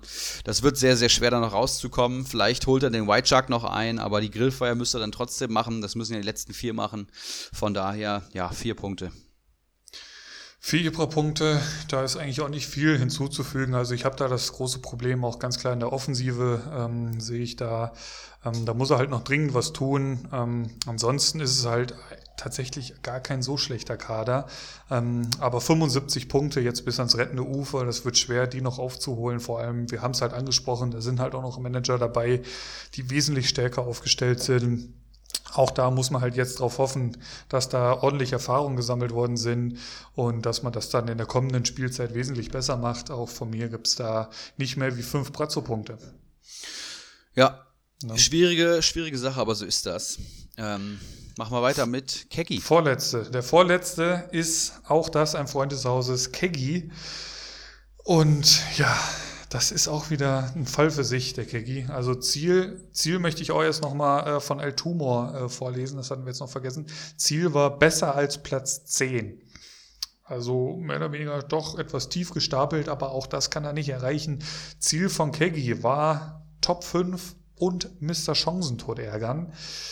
Beides wird sehr schwer, ähm, zumindest wenn er mit Mr. Chancentod ärgern meint, dass er vor ihm in der Tabelle landet. Ähm, ja, Platz 18, also fangen wir hinten an. Platz 18 der Torhüter in der Kiste, Roman Bürki. Ähm, das konnte man halt auch tatsächlich wirklich nicht so erahnen. Ich glaube, er hat auch schon seit Anfang an im Tor. Ähm, der hat in 26 Einsätzen neunmal Minuspunkte geholt und dazu noch die Meisterschaft entschieden mit seiner Nichtparade gegen Kimmich. Auch da nochmal eine kleine Spitze. Und wenn man sich dann den Kader anschaut vom, vom Kegi, ähm, merkt man, dass er sich da eigentlich ganz alleine in den Tabellenkeller gemanagt hat. Also mehrmals im Minus gewesen, wenn ich mich da recht erinnere. Ähm, hier und da vielleicht mal eine Position unbesetzt gewesen, wurde dann direkt mit minus vier in den Spieltag startest. Und mit, so, mit diesen ganzen Flüchtigkeitsfehlern ähm, kannst du halt auch nicht mehr viel holen in Liga 2. Da wirst du aufgefressen. Und ähm, schauen wir noch mal kurz in die Abwehr, habe ich hier stehen. Solide Abwehr, okayes Mittelfeld und ein Sturm, bei dem seine Planung wahrscheinlich einfach nicht so aufging, wie er sich das vorgestellt hat. Und schwupps findest du dich halt auf dem vorletzten Platz wieder. Ähm, Sturm, da sehe ich aktuell Bellarabi, der es halt auch aktuell schwer hat in Leverkusen und jetzt auch wahrscheinlich nicht seine beste Kommunie-Saison spielt. Daneben dann Brün Larsen, wo du zwischendurch dachtest, jo, der wechselt jetzt nach Hoffenheim, da wird er bestimmt einen Stammplatz kriegen und ordentlich punkten. War aber auch nicht so. Und da in der Mitte sehe ich einen Zirkzee. Ähm, ja, ist eine Personalie, auf die kannst du jetzt vielleicht ein bisschen bauen, wenn dem Lewandowski so langsam aber sicher klar wird, dass er den Gerd Müller doch nicht mehr einholen wird. Aber ob der jetzt den Keggy dann noch aus äh, dem Tabellenkeller schießen wird, weiß ich auch nicht. Deswegen kann ich da leider auch nicht mehr wie fünf von zehn Bratzepunkten geben und freue mich, mit dem Keggy die Grillfeier planen zu dürfen. ah, herrlich. Ähm, hast du das Saisonziel schon vorgelesen? Äh, Top 5 um Mr. Chancentod ärgern war das. Ah ja, stimmt, richtig. Ja. Okay, sehr gut. Ich habe auch fünf IPA-Punkte verteilt. Also fand ich schon einen besseren Kader als jetzt White Shark und El Tumor, die beide vor ihm stehen. Aber liegt auch daran, dass er, glaube ich, mehrfach im Minus war. Weil generell ist der Kader sehr gut. Also nicht sehr gut, aber für den Tabellenplatz ist er zu gut. 39 Millionen Mannschaftswert sind auch eine klare Sprache. Ich sehe halt das Problem, dass er hier ein paar Leistungsträger hat und dann halt wirklich viele unterdurchschnittliche Spieler. Aber hau, hau ruhig mal ein paar Namen raus. Das hatte ich ja jetzt noch gar nicht, weil der hat ja, eigentlich gerne. keinen schlechten Kader, wenn er mal jetzt, wenn wir jetzt jetzt ihn Bellarabi, Bellarabi, Hector und Hummels sind die Leistungsträger. Das ist auf jeden Fall solide. Und dann jetzt gerade so im Bereich irgendwie bis runter 50 Punkte kommt fast gar nichts mehr außer Gebre Selassie. Und dann geht es erst wieder weiter mit Ehisibue, Samaseku, Strobel, Gacinovic, Martinez, Tolisso und das sind alles so Spieler so 20 bis 40 Punkte. Ne? Und das sind halt bei ihm Spieler, die jedes Wochenende spielen und 20 bis 40 Punkte. Das sind auch viele Verletzte dabei gewesen oder Langzeitverletzte ähm, die holen dir dann halt einfach keine Punkte, ne? Und die holen dir dann, wenn sie spielen, im Schnitt vielleicht drei Punkte, aber wenn sie nur die Hälfte spielen, ist das auch nur 1,5 Punkte auf eine ganze Saison. Keggy auch einfach sehr passiv gemanagt, das muss man mal so sagen, und auch sehr schlecht gemanagt. Also ich finde immer, wenn man Spieltag mit Minus ist, das ist der absolute Worst Case. Und äh, wenn man das mehrfach schafft, dann weiß man, äh, hier wurde schlecht gemanagt. Jemand, der auch auf jeden Fall deutlich motivierter war, als er ja, jetzt in der zweiten Saisonhälfte wirkt. Lang nichts mehr von ihm gehört. Kies wurde auch genannt. Ähm, vielleicht greift er nächste Saison wieder an. Ja, wollen wir es hoffen, ne? Wollen wir es hoffen. Und auch einer, der hoffentlich nächste Saison nochmal eingreifen wird, den überlasse ich gerne dir. Du kennst ihn zumindest aus Comunio-Sicht besser wie ich. Äh, hau ruhig mal raus, was du zum Tabellenletzten aktuell sagst. Ziel war Rückkehr in Liga 1. Also, da würde ich auch sagen, fast. Ähm, ist, ja, ist ja bestimmt rein rechnerisch noch möglich. Bei Comunio ist tatsächlich rein rechnerisch alles noch möglich bis auf den letzten Spieltag. Äh, Ivan der Schreckliche, ja, ein Manager aus Liga 1, der mir in Liga 1 äh, treu an der Seite war, da immer gute Saisons gespielt hat, der aber diese Saison auf jeden Fall auch privat verhindert war, ähm, mit Hausbau und Nachwuchs tatsächlich, also viel um die Ohren und da hat Comunio eben nicht die oberste Priorität, das können sicherlich alle nachvollziehen. Er hatte vor der Saison auch mal überlegt, ganz aufzuhören, aber er liebt halt auch Comunio spielen, ist auch schon lange dabei und hat gesagt, dann lieber so eine Saison richtig schlecht und dann macht er halt die Grillfeier, ähm, dafür hat er aber den Platz bei uns in der Liga noch, ne? Weil mhm. sonst wären sicherlich mhm. andere nachgerutscht. Von daher eigentlich eine ziemlich coole Entscheidung. Ähm, aber ich muss ihn jetzt hier bewerten und er steht auf dem letzten Tabellenplatz und er hat für mich auch den schlechtesten Kader. Ja? Mannschaftswert 34 Millionen. Selbst hier sehe ich dann noch einen Kai Havertz im Team. Ne? Also wir gehen das Team mal von hinten durch. Oliver Baumann im Tor, 71 Punkte geholt. Eine sehr solide Wahl, will ich mal sagen. Ja. In, der, in der Abwehr Mitchell Weiser, John Joe Kenny und Kevin Babu. Kevin Babu auch auf jeden Fall ein heißes Eisen momentan. Mitchell Weiser und, und Kenny sind halt auch talentierte junge Außenverteidiger, die halt die PS nicht so richtig auf die Straße bekommen bei Comunio. Ähm, aber keine schlechte Verteidigung, will ich mal sagen. Im Mittelfeld, wie gesagt, Kai Havertz und dann kommt halt noch Giasula und Rekspitschei und that's it so. Ne? Also ein bisschen Füllmaterial. Damit wirst du auf jeden Fall ähm, ja, keine Communio-Meisterschaft gewinnen. Havertz ist natürlich eine Bombe und der Punkt in letzter Zeit auch echt gut, aber äh, der Rest ist halt gar nichts. Kiasula, ja, mehr gelbe Karten als Punkte gefühlt, aber tatsächlich 64 Punkte geholt, nicht schlecht. Im Sturm Paciencia, der ja jetzt angeschlagen und verletzt war, den musste natürlich schon verkaufen. Den hättest du auch während der Saison für 9 Millionen mal verkaufen können. Und dann kommt die Krönung. Burgstaller, Matondo und Mar Marius Wolf sind komplizieren dem Sturm und da siehst du schon Matondo und Burgstaller, da weißt du, warum er letzter ist und Marius Wolf hat da auch einfach nicht verkauft in der Verletzung. Ja. Das heißt, Comunio hat hier wirklich absolut keine Priorität, was auch alle nachvollziehen können. Aber das ist eben dann auch die Konsequenz, dann ist er jetzt hier am letzten Platz, wird auf der Feier das Kostüm der äh, Schande tragen müssen und das ist auch immer sehr hart, aber wird umso lustiger, wer ihn kennt, Ivan der Schreckliche und ich habe hier drei Ibra-Punkte gegeben. Die schlechteste Bewertung aller Zeiten. Wow. Also da lässt du dich, da lässt du dich nicht lumpen und haust dem auch noch hier die schlechteste Ibra-Punktzahl aller Zeiten raus. Ähm, ja, Rückkehr in Liga 1 äh, war das Ziel. Mit dem Vorhaben ist er einfach krachend gescheitert. Ähm, war ein ereignisreiches Jahr, habe ich hier stehen, was man so mitbekommen hat, nur eben nicht bei Comunio. Ähm, dementsprechend war der Fokus nicht so ganz da. Und so wirst du halt in der zweitbesten Communio-Liga der Welt in Stücke zerrissen. Ja. Das sind aktuell 85 Punkte Rückstand auf Keggy, 182 Punkte auf das rettende Ufer. Und das sind halt Zahlen, die für sich stehen. Ähm, wenn man sich den Kader aktuell anschaut, finde ich, kann man schon erahnen, dass da bei den Planungen einfach so viel nicht aufgegangen ist. Ich lese da einfach mal ein paar Zahlen zu, zu der These. Ähm, Marius Wolf, Gonzalo Pacencia, Guido Burgstaller, Ibrahimo Traoré, Elvis Rexbitschei. Also das sind jetzt alles so Kandidaten, wo du denkst vor der Saison, ja, könnte was werden. Und jetzt im Nachhinein denkst du dir, oh Mann, warum habe ich die noch im Kader? Ähm, alles in allem ist auf jeden Fall viel Communio-Wissen und Erfahrung in dem Kader, dass das denkt man, glaube ich, schon. Harvards hat er halt auch die ganze Hinrunde schon im Kader gehabt. Das hatten wir immer mal wieder als Thema aufgegriffen. Und ähm, da hat er ja wenig bis gar nicht gepunktet. Also der hat ja keine gute Hinrunde gespielt, das muss man auch mal dazu sagen. Und dann wird es halt schwer in der Saison was zu reißen. Man darf gespannt sein, ob er ähm, aus der Comunio-Welt abtritt. Ich weiß nicht, ob du da schon genauere Infos hast oder ob er es eben dann nochmal allen zeigen will ähm, in der kommenden Spielzeit. Ich denke letzteres. Bei dem Kader, ähm, wie er jetzt und hier dasteht, gebe ich ihm vier Brazzo-Punkte und hoffe mit ihm in der kommenden Saison um die Meisterschaft in Liga 2 zu spielen. Da beschwörst du ja die eigenen Konkurrenten herauf. Finde ich aber auch ganz geil. Jemand, also Ivan, der hat in Liga 1 auf jeden Fall auch richtig gute Saisons gespielt. Das ist jetzt keiner, den man abschreiben muss, also oder, oder sollte. Also wenn er die Zeit hat, um Comunio zu spielen, dann spielt er auch Comunio. Wir gehen es nochmal durch. Wir haben alle bewertet im Durchschnitt. Degelkarl 7,5, Krugbräu 7,8, Mr. Chancentod 4,8, Wakahara 7,8, Laser Metin 7,3, White Shark 4,0, El Tumor 4,5, Keggy 5,0 und Ivan der Schreckliche mit einer 3,5. Das ähm, sind unsere Durchschnittswerte nach, nach Brazzo und Ibra-Punkten und das hat richtig Spaß gemacht.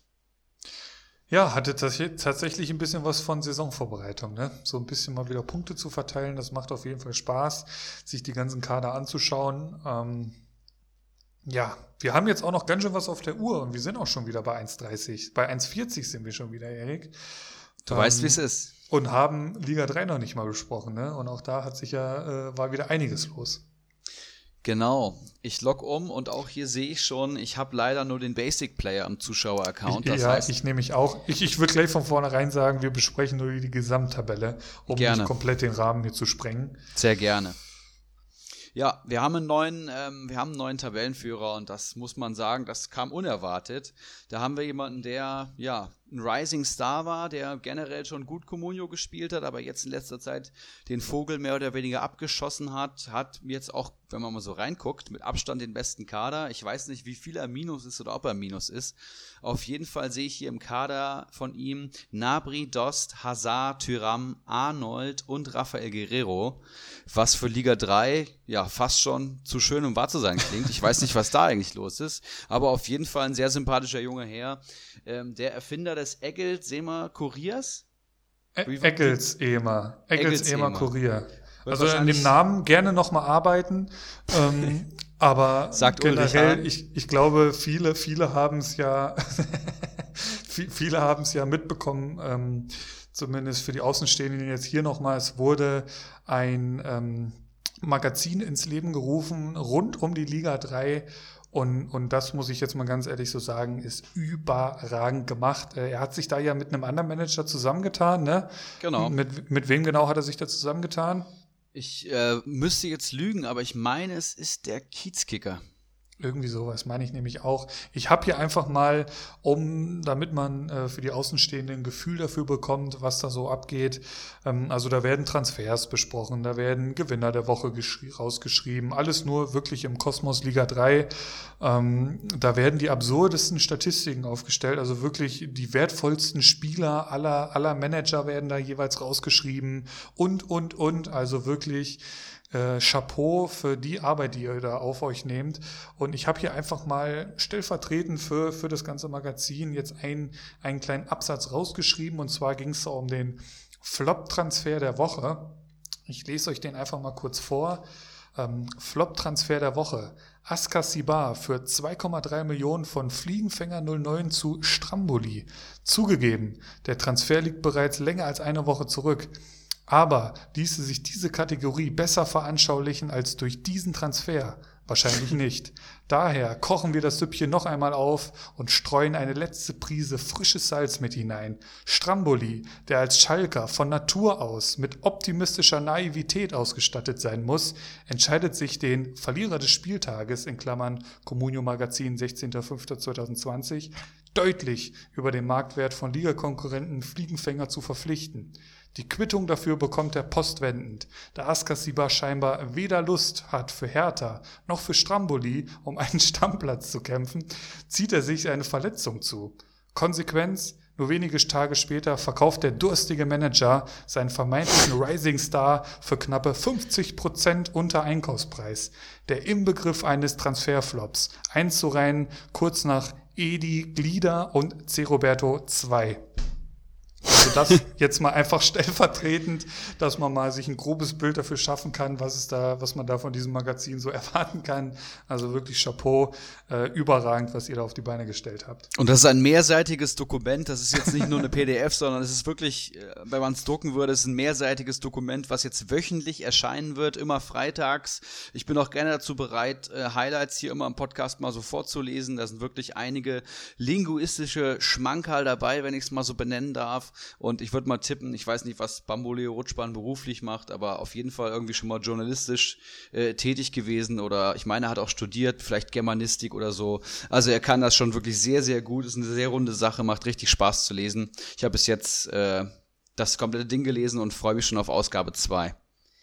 Und ich habe gerade mal geguckt, es ist Kiezkicker. Also das wollen wir jetzt hier nicht äh, irgendwie unter den Tisch fallen lassen. Es ist Sehr Kiezkicker, gut. der ihm da äh, unterstützt. Der, glaube ich, wenn ich das richtig verstanden habe, so ein bisschen für die Zahlen und Daten und Fakten da ein bisschen verantwortlich ist. Ähm, da gibt's, das ist inklusive Formtabelle, also wo, also es ist absurd. Es ist wirklich absurd, wo wirklich alle Manager ähm, da ähm, den, nach den letzten drei Spieltagen ist es, glaube ich, ähm, äh, sortiert werden. Also es lohnt sich ein Blick rein. Wir haben es ja auch an die Liga 1 und 2 weitergereicht und auch da kam das sehr, sehr gut an. Ja, ist wirklich der Wahnsinn. Aber man muss auch sagen, Kommunio-technisch eine Wahnsinnsleistung. Ortinho, den wir hier im Podcast schon als äh, Meister ausgerufen haben. Ähm, natürlich ähnlich wie auch Danilo Norminho in der Hinrunde oder in Liga 2. Wer war es da nochmal? Ich glaube, äh, Kali Kalmund haben wir auch schon zur Meisterschaft gratuliert. Also das ist so beständig, nichts ist beständiger als der Wandel, ne? man kennt den Spruch.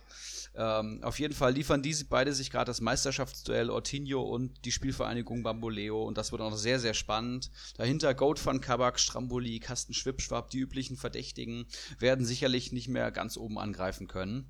Dann kommt ähm, viel 200 Plus Material und ich würde mal sagen, so ab Platz 10, 9 wird es dann vielleicht noch interessant Richtung erste 18 Plätze, ne? Denn darum geht es ja in Liga 3, unter ja. die ersten 18 zu kommen. Willst du uns da mal einen kleinen Abriss geben? Ich hau einfach mal äh, Platz 17 und 18 raus, weil die aktuell beide 199 Punkte haben. Das sind Yannick Bordkessel und David Freisi. Also die sind Platz 17, 18 im Moment. Dahinter dann Schmidtler 99 mit 184 Punkten, Örmel mit 183 Punkten in Lauerstellung, Tante Kete 176, Keiler Genuss nun ein sagenumwobener Manager, auch hier schon zu Gast gewesen. Der steht aktuell bei 172 Punkten, macht aktuell den, den ähm, Kamada groß, hatte aber auch eine rote Karte zu verzeichnen. War das der Bono? Kann ja. das sein? Hatten wir unter der Woche auch als Thema. Ähm, das wird ihm ordentlich wehgetan haben. Aber auch da ist noch nicht alle Tage Abend. Dahinter dann Dr. Bob 154, El Nino 102, From the Stone 81 Punkte. Ja, Bornau hatte übrigens auch der White Shark im Kader. Ähm, das kann, das kann einen ganzen Spieltag kaputt machen. Ich glaube, der Mann hat minus 14 Punkte geholt. Das ist schon, das ist schon ein Schlag ins Gesicht jedes Community-Managers. Das ist egal, in welcher Tabellensituation und wie du spielst, ist das, das versaut schon einen ganzen Spieltag. Ja, da, da, also minus 14 ist hart. Ja, ja, das versaut echt viel und ich kann da, ich kann das nachvollziehen, wenn das abfuckt. Aber Kyler Genuss nun ähm, auf jeden Fall jemand, der engagiert dabei ist und ich würde mal sagen, bis zu Platz 18 sind es jetzt auch nur 20 Punkte. Also das ist wirklich hochbrisant. Das ist so das Engste, was wir momentan haben in Liga ähm, 1 bis 3. Da werden wir auf jeden Fall auch noch in die Kaderbewertung gehen müssen, Philipp. Also da sehe ich gar keinen Weg dran vorbei. Ja, sehr gerne. Also das, das wird sich auch noch zuspitzen, ist das Schöne. Und dementsprechend werden wir dann darauf schauen, wenn es äh, denn auch soweit ist und sich da wirklich herauskristallisiert, um welche Manager es sich dann handeln wird. Ähm, wir haben ja auch noch eine Liga 1 und auch Liga 2 Aufstieg. Also wir haben ja schon noch ein paar Kader, die wir bewerten können. Wir werden das jetzt von Woche zu Woche schauen, wo es am brenzligsten ist. Also Abstieg Liga 2 haben wir jetzt schon besprochen. Ähm, könnt ihr euch auf jeden Fall darauf freuen. Das wird nächste Woche genauso weitergehen mit den Kaderbewertungen. Ähm, wir haben jetzt noch, du hast ein paar heiße Eisen mitgebracht. Ich habe die Spielervergleiche hier zumindest mal rausgeschrieben, wo mich deine Meinung auch sehr äh, zu interessieren würde. Ähm, willst du einfach mal im Schnelldurchlauf deine heiße Eisen raushauen? Sehr gerne. Ähm, ich habe auch schon zwei genannt. Ähm, warum ihr die jetzt als heiße Eisen kaufen solltet, ist bei mir, und das ist ja meistens mein Argument, das Preis-Leistungs-Verhältnis. Einfach Spieler, die jetzt nicht viel kosten und einfach gerade sehr gut punkten. Ähm, Tin Yetwei will ich hier mal nennen, Marktwert 2,2 Millionen. Äh, lass mich schauen, 19 Punkte in drei Spielen geholt. Kevin Babu, 3,8 Millionen Mannschaftswert. Stammrechtsverteidiger bei Wolfsburg, 15 Punkte aus den letzten zwei Spielen. Sebastian Rode, habe ich gesagt, kommt gut in Trip, kostet unter 4 Millionen, 80 Punkte geholt. Und äh, lass mich schauen. 9, 13, 22 Punkte aus den letzten fünf Spielen, also sehr, sehr konstant einfach. Toruna Riga kostet zwar schon 4,8 Millionen, aber auch hier sehe ich 14, 9, sehe ich 23 Punkte in vier Spielen. Das ist auch der Wahnsinn unter Labadia, also auch jemand, den man sich nächste Saison durchaus holen kann. Und dann habe ich hier noch Sebastian Schonlau, den ich eigentlich gerne jede Woche loben würde. 2,65 Millionen, das ist für mich der geilste Comunio-Bundesliga-Verteidiger der Saison und hat fast jetzt die 100-Punkte-Marke geknackt bei, bei Paderborn, beim schlechtesten, bei der Mannschaft mit der schlechtesten Verteidigung der Liga. 97 Punkte auf dem Konto und auch der hat jetzt äh, 9, 18 Punkte in vier Spielen wiedergeholt, in, seit Corona rum ist. Ähm, Wahnsinn. Genau, das waren die fünf. Jetweim, Babu, Rode, Toruna Riga und Schonlau. Nähere Gründe könnt ihr gerne bei mir per WhatsApp anfragen. Dies, das tippe ich euch gerne noch ab. Toro Hariga ist noch spannend ähm, und das weiß ich jetzt nur, weil ich da bei der Berliner Innenverteidigung ja auch betroffen von bin mit Boyata. Ähm, da kehrt jetzt Niklas Stark nach einer Verletzung zurück. Also man wird äh, sehen, ob er wirklich jetzt an der Innenverteidigung festhält, weil eigentlich gibt es ja nicht wirklich Gründe dafür, ähm, die jetzt auseinanderzureißen. Auch gegen Leipzig ein starkes 1-1 rausgeholt, davor lief's eh. Ähm, also schon, ich glaube, Toro Hariga hat sich da letztendlich tatsächlich durchgesetzt, weil Stark ja auch äh, unter, unter Klinsmann jetzt schon nicht wirklich unangefochtener Stammspieler war, wenn man so sich da zurückerinnert. Ähm, und generell mit Pickerick und Mittelstädt ist das eine Viererkette, die echt grundsolide mittlerweile da hinten drin steht. Ähm, dann wurde sich in der Facebook-Gruppe noch ein paar Spielervergleiche, die ich auch sehr interessant fand. Ähm, ich würde dich jetzt einfach nur bitten, ich hau dir jetzt die Namen um die Ohren und du haust einfach deine Gedanken dazu raus. Für Gerne. wen du dich jetzt entscheiden würdest, hättest du die freie Auswahl. Fangen wir eigentlich mit was meiner Meinung nach sehr leichtem an, Thiago oder Goretzka. Falls du irgendwelche Zahlen, Daten, Fakten dazu haben möchtest, ich hätte ein bisschen was hier. Es ist ja auch tatsächlich mittlerweile möglich, bei Comstats Spieler zu vergleichen. Ich weiß nicht, ob das schon immer so war, aber ich habe es jetzt erst rausbekommen. Äh, weiß ich tatsächlich auch nicht, aber da kann ich dir, glaube ich, eine ganz gute Antwort geben. Ich habe jetzt keine Marktwerte oder so, aber Thiago natürlich, wenn fit, der Bayern-Mittelfeldspieler, ähm, absolut gesetzter Dude, aber da nur noch fünf Spieltage und er noch angeschlagen ist, würde ich tatsächlich momentan mit Goretzka gehen, der halt gerade klarer Stammspieler ist durch die Verletzung, auch gute Spiele macht und jetzt, glaube ich, auch irgendwann mal das Tor getroffen hat. Also allein dadurch, dass jetzt nur fünf Spieltage sind, würde ich Goretzka nehmen. Sonst aber würde ich immer Thiago nehmen. Gut, da bin ich natürlich wahrscheinlich ein bisschen mehr im Bilde. Thiago wieder zurück im Mannschaftstraining, Gott sei oh, okay. Dank. Ähm, letzte Woche Lauftraining gewesen, diese Woche wieder Mannschaftstraining. Gut, ob es jetzt fürs Wochenende dann schon wieder reicht, wird man sehen, ob ein Flick da gleich wieder äh, spielen lässt. Aber ich denke mal, spätestens danach, ähm, der zusammen mit Kimmich, ähm, das ist ich weiß gar nicht, wer es gesagt hat. Ich weiß nicht, ob es Lodder war, ähm, der die äh, zwei für mit das beste defensive Mittelfeld hält in Europa. Und ja, mir wird auch jetzt so speziell gar nicht wirklich ein anderes Mittelfeld-Duo einfallen, was da irgendwie mithalten kann. Und dementsprechend wird es halt schwer für Goretzka. Also ich würde da ganz klar mit Thiago gehen, der aktuell auch nur 200.000 teurer ist als Goretzka. Ähm, PPS Thiago 5,52, Goretzka 4,32. Also ich meine natürlich auch mit Goretzka macht man aktuell nicht viel falsch. Aber ähm, wenn du die freie Wahl hast, denke ich mal, würden sich tatsächlich auch die meisten für Thiago entscheiden. Dann sehr interessant, Player oder Tyram. Oh, da müsste ich jetzt äh, wirklich gleichwertige Stürmer für mich, da müsste ich jetzt wirklich äh, Marktwerte haben und vor allem PPS-Werte. Und das ist echt spannend. Also Player steht bei 145 Punkten und Tyram nur zwei Punkte dahinter, 143. Bei den Marktwerten sieht es dann tatsächlich schon anders aus. Player ist fast, ja, ist tatsächlich zwei Millionen günstiger. Der kostet 12 Millionen. Äh, Tyram ist bei 14. PPS ist allerdings Player stärker, 5,58. Tyram 4,93. Also ganz interessante Zahlen hier. Heftig. Ja, allein wegen des Preises würde ich, glaube ich, klar für Player äh, gehen. Ich finde, Player ist der bessere Stürmer in meinen Augen. Ne? Kann ich die Saison so ja. bewerten. Aber spielt jetzt auch schon das zweite Jahr in Gladbach. Tyram spielt seine Debütsaison ähm, und ist deswegen wahrscheinlich auch teurer. Und Tyram auch so eher der auffälligere Stürmer, weil er, er halt die Tore schießt und Player äh, mehr Vorarbeiter ist und mannschaftsdienlich, habe ich auch so das Gefühl. Also ich würde da, glaube ich, damit Player gehen. Yes, ich auch. Ähm, Tyram aber hat sich definitiv in den Fokus gespielt diese Saison. Also am ja, Anfang Mann. dachte ich noch, mein Gott, was wollen die denn mit dem? Also der, das ist ja wirklich ein Bulle, der Typ. Und äh, man sieht mit dem das gar nicht an, aber der ist echt so schnell, setzt seinen Körper so gut ein, eine gute Technik, einen tollen Abschluss, mannschaftsdienlich, ähm, einfach ein geiler Typ auch einfach, glaube ich.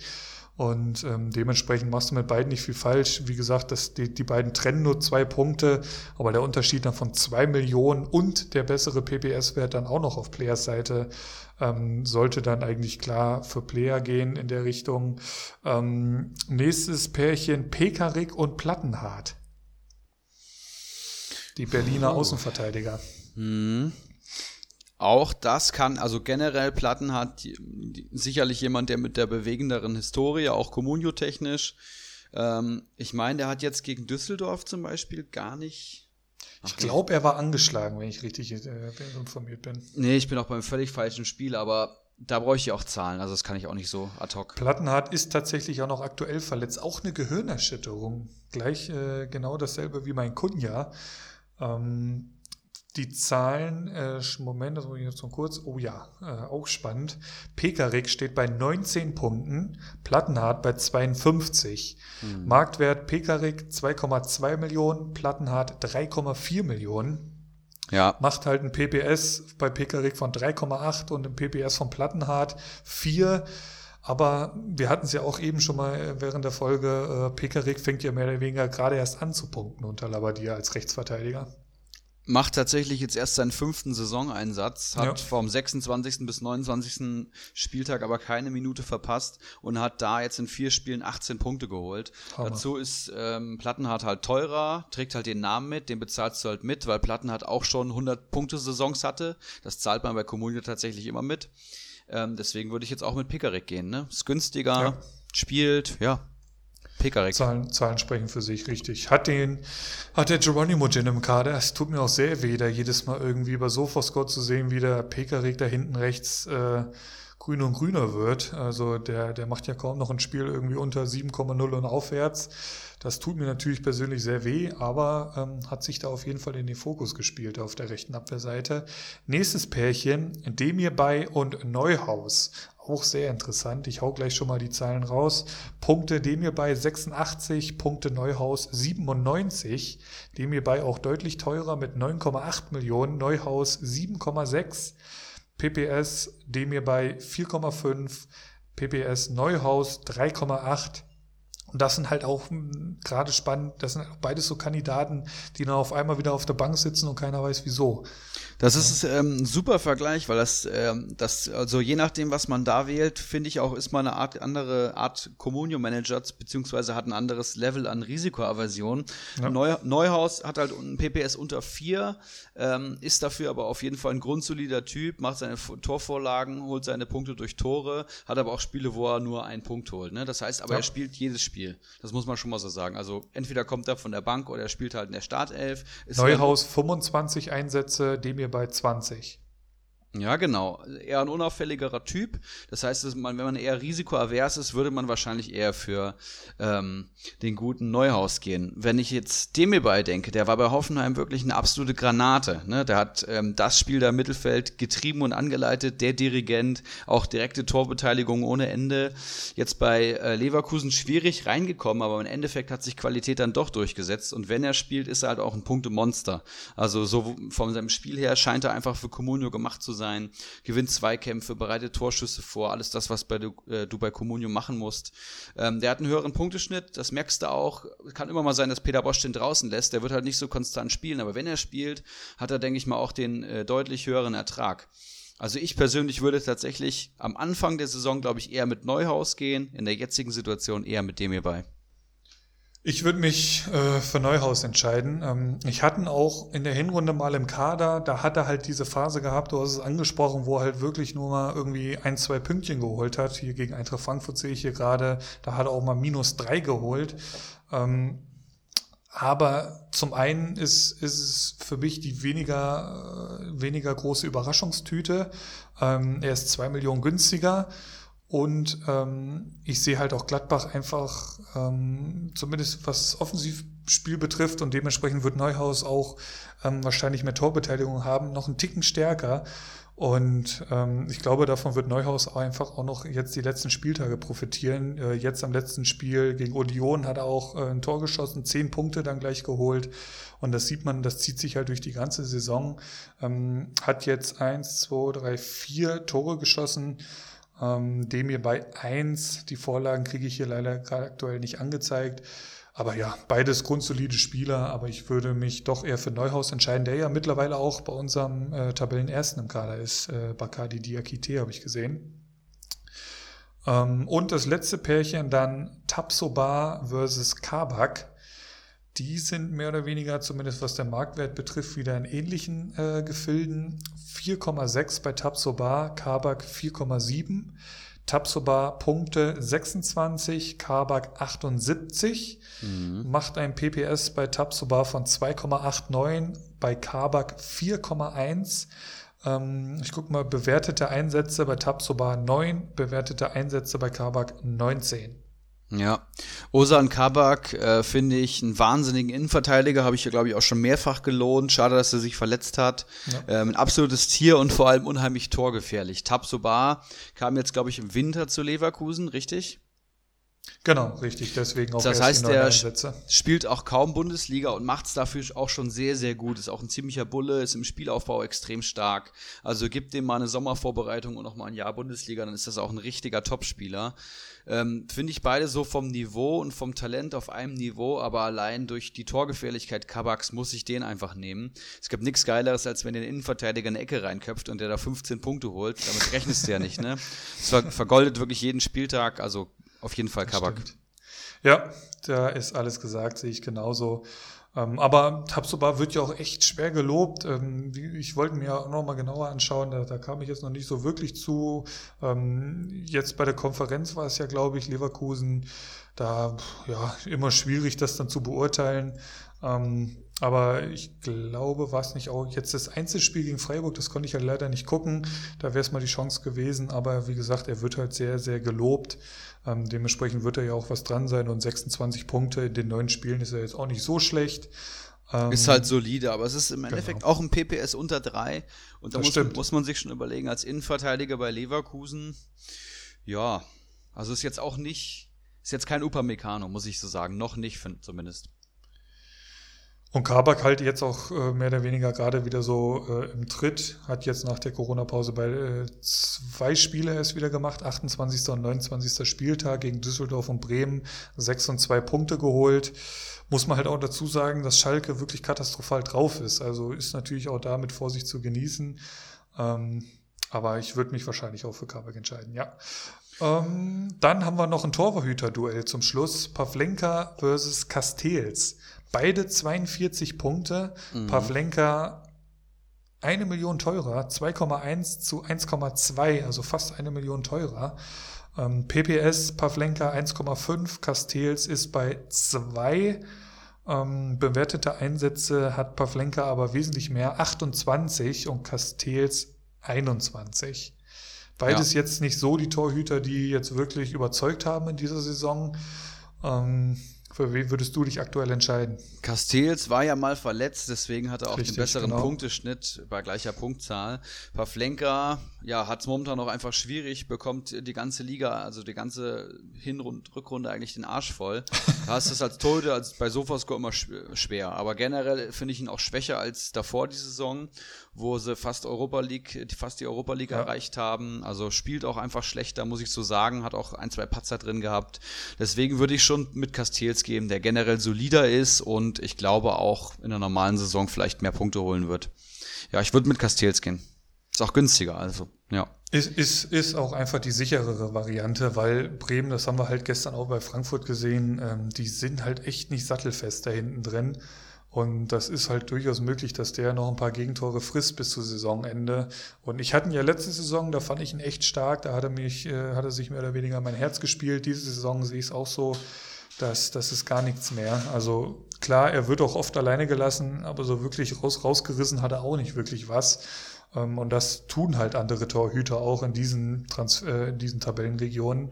Und dementsprechend würde ich halt auch tatsächlich mit Castells gehen, der wirklich nur 1,2 Millionen aktuell kostet. Und nicht zuletzt, äh, unser kommender Meister äh, hat ihn schon die ganze Saison. Also man kann auch mit Castells Erfolg haben. Ja. Sehr gut. Hast du noch Spielervergleiche? Damit sind die Spielervergleiche durch. Jetzt war nur noch eine Frage hier in der Gruppe, fand ich auch ganz interessant, die können wir ja nochmal eben schnell beantworten. Ähm, sollte man derzeit verletzte Spieler wie zum Beispiel Reus, Süle oder Kramaric Klammer auf, wenn Startelf, dann Punktegaranten, Klammer zu, jetzt halten bzw. holen. Sie sind für ihre Verhältnisse sehr günstig, besonders im Hinblick auf die letzten beiden Spieltage, an denen man die Startaufstellung sieht, bevor man einloggt. Besonders bei Kramaric war es doch sehr häufig der Fall, dass man, am, dass man erst am Samstag erfahren hat, dass er nicht spielen kann. Eine sehr interessante Frage und auch ein, ein heißer Tipp. Ne? Also generell dann wird das ja ganz geil sein, die letzten zwei Spieltage, dass man da wirklich kurz vor Anpfiff noch in seinen Kadern rummachen kann. Ja, dementsprechend weit äh, seinen Kader weit aufstellen kann. Eine sehr weitläufige Frage, aber ich würde es mal so beantworten. es kommt drauf an. Ähm, kann man jetzt nicht so verallgemeinert darstellen. Man muss halt, also wir spielen ja ohne Saisonübergang in dem Sinne, wir haben ja wirklich einen harten Saisonübergang in allen Ligen. Das heißt, alle Spieler weg, jeder hat 40 Millionen, ab einem gewissen Datum geht's los. Das heißt, wir planen ja auch immer nur diese Saison die meisten Punkte zu holen. Das heißt, wir kümmern uns ja. gar nicht um Saisonübergang. Das heißt, mich würde jetzt wirklich nur interessieren, wie wahrscheinlich ist es ein Spieler, das, also wie, wie wahrscheinlich ist es, dass ein Spieler XY noch spielt. Und dann muss ich ja das nötige Kleingeld noch über haben. Das heißt, ich investiere jetzt nicht in Reus oder Kramaric und verkaufe dafür meine sicheren Spieler, ne? Also das würde ich einfach nicht machen. Das ist einfach zu unwahrscheinlich, es sei denn, ich kriege eine klare Garantie oder so. Wenn ich jetzt, keine Ahnung, im Abstiegskampf bin und muss halt wirklich nochmal irgendwie am letzten Spieltag den Doppelpack ähm, irgendwie eintüten, dann kann man, kann man so ein Tänzchen wagen. Das ist dann schon fast eine Verzweiflungstat, seine, ja, Stammspieler dafür zu opfern, ne, um das Geld zu haben. Aber da wurde es ja auch angesprochen, momentan sind sie ja auch noch nicht so teuer. Also ein Kramaric ist jetzt keine 15 Millionen wert, ne? Das ist dann schon eine Investition wert. Oder auch ein Reus. Reus schießt dann vielleicht auch gleich wieder die Elfmeter.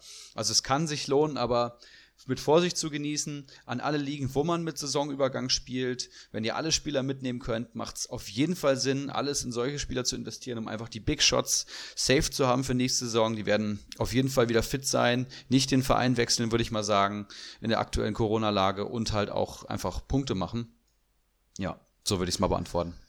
Ja, du hast das mit dem Abstiegskampf äh, angesprochen. Also es ist, kommt auch wesentlich äh, natürlich auf die aktuelle Tabellensituation dann einfach drauf an.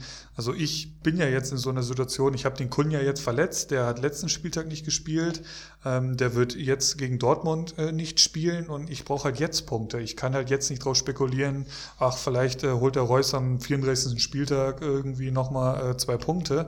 Also das bringt mich jetzt aktuell nicht voran, deswegen muss man es zum einen wirklich Personalie für Personalie entscheiden. Süle war noch keinen einzigen Tag im Mannschaftstraining. Also ich glaube nicht, dass der diese Saison äh, über zehn Minuten Spielzeit am 34. Spieltag hinauskommt. Ähm, beim Reus, ja, das ist eh ein Fall für sich. Beim Kramaric weiß ich es aktuell nicht. Also da muss man wirklich ähm, gucken, wen man sich dann da ins Boot holt. Ähm, es gibt mit Sicherheit auch noch ein paar äh, wirklich Starspieler, die jetzt äh, schon am kommenden Wochenende zurückkehren oder, oder danach dann die Woche. Aber ähm, ich wäre da eher vorsichtig, muss ich ganz ehrlich sagen, weil meistens braucht man ja, wenn dann jetzt die Punkte. Und äh, dementsprechend würde ich jetzt eher nicht drauf spekulieren, dann auf einen Reus, äh, wie gesagt, dass der dann am 34. Spieltag nochmal spielt. Also ich wäre da eher vorsichtig. Ja, ist, glaube ich, beantwortet. Ich habe hier noch einen Hinweis. In unseren Ligen ist es so, ähm, es war, wurde heute schon viel drüber äh, geschrieben. Ähm, bei uns wurde festgelegt auf der letzten Grillfeier, dass nach dem 30. Spieltag Transfers unter Manager nicht mehr gestattet sind, um Meisterschaften und eventuelle Nichtabstiege nicht mehr zu beeinflussen. Das heißt, Stichtag ist dann Sonntag auf Montag. Ihr dürft Sonntag die letzten Angebote von Mitspielern annehmen, ohne eine Strafe zu riskieren. Ich habe es ja auch nochmal aufgemacht. Bei Nichteinhaltung erhalten beide Manager jeweils zwei Millionen Strafgebühr. Das ist ziemlich heftig. Also würde ich euch nicht empfehlen, bis Sonntag dürft ihr noch transferieren. Dann Nino Nominio, alles was du gegen Bacardi noch einkaufen möchtest, äh, muss auf jeden Fall einschließlich Sonntag auf Annehmen geklickt werden. Das sind dann so die Spielchen, ne? Ähm, dann hier habe ich noch was Organisatorisches, finde ich sehr interessant. habe ich hier schwarz auf weiß. Manager des Monats. Organisation liegt bei der Nino Nominio, Keggy und Mr. Chancentod. Beide Parteien haben sich entsprechend abzustimmen und kümmern sich um das komplette Thema das komplette Jahr über. das haben sie wirklich gut gemacht. ja, das, das steht für sich definitiv. Äh, hat mir auch sehr gut gefallen, die Aktion. Ja, super. Dann haben wir äh, die zwei Stunden mal wieder geknackt, Philipp. Hatten wir, glaube ich, schon lange nicht mehr tatsächlich. Ne? Zwei Stunden sechs habe ich hier auf der Uhr. Wahnsinn. Ähm, Stimmt. Aber war, war richtig nice heute, hat richtig Spaß gemacht. Ja, auf jeden Fall. Bei noch, den Kaderbewertungen fühle ich mich sehr wohl, ja. Noch eine, noch eine kurze Sache in, in, eigener Sache. Wir wollen einfach mal, wir werfen die Frage einfach mal in die Runde. Ähm, es ist in Planung, dass wir halt auch mal wieder äh, Gäste hier ins Boot holen. Und da würden wir ganz gerne zwei Gäste äh, zu, dazu holen.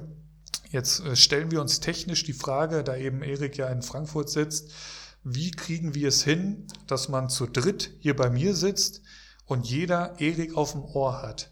Wie bekommt man das technisch hin? Wir wollen es einfach mal raus in die Runde werfen. Vielleicht haben wir ja hier einen Hörer dabei, der sich da total auskennt und vielleicht ist die Lösung ja total simpel und wir kommen halt einfach nicht drauf.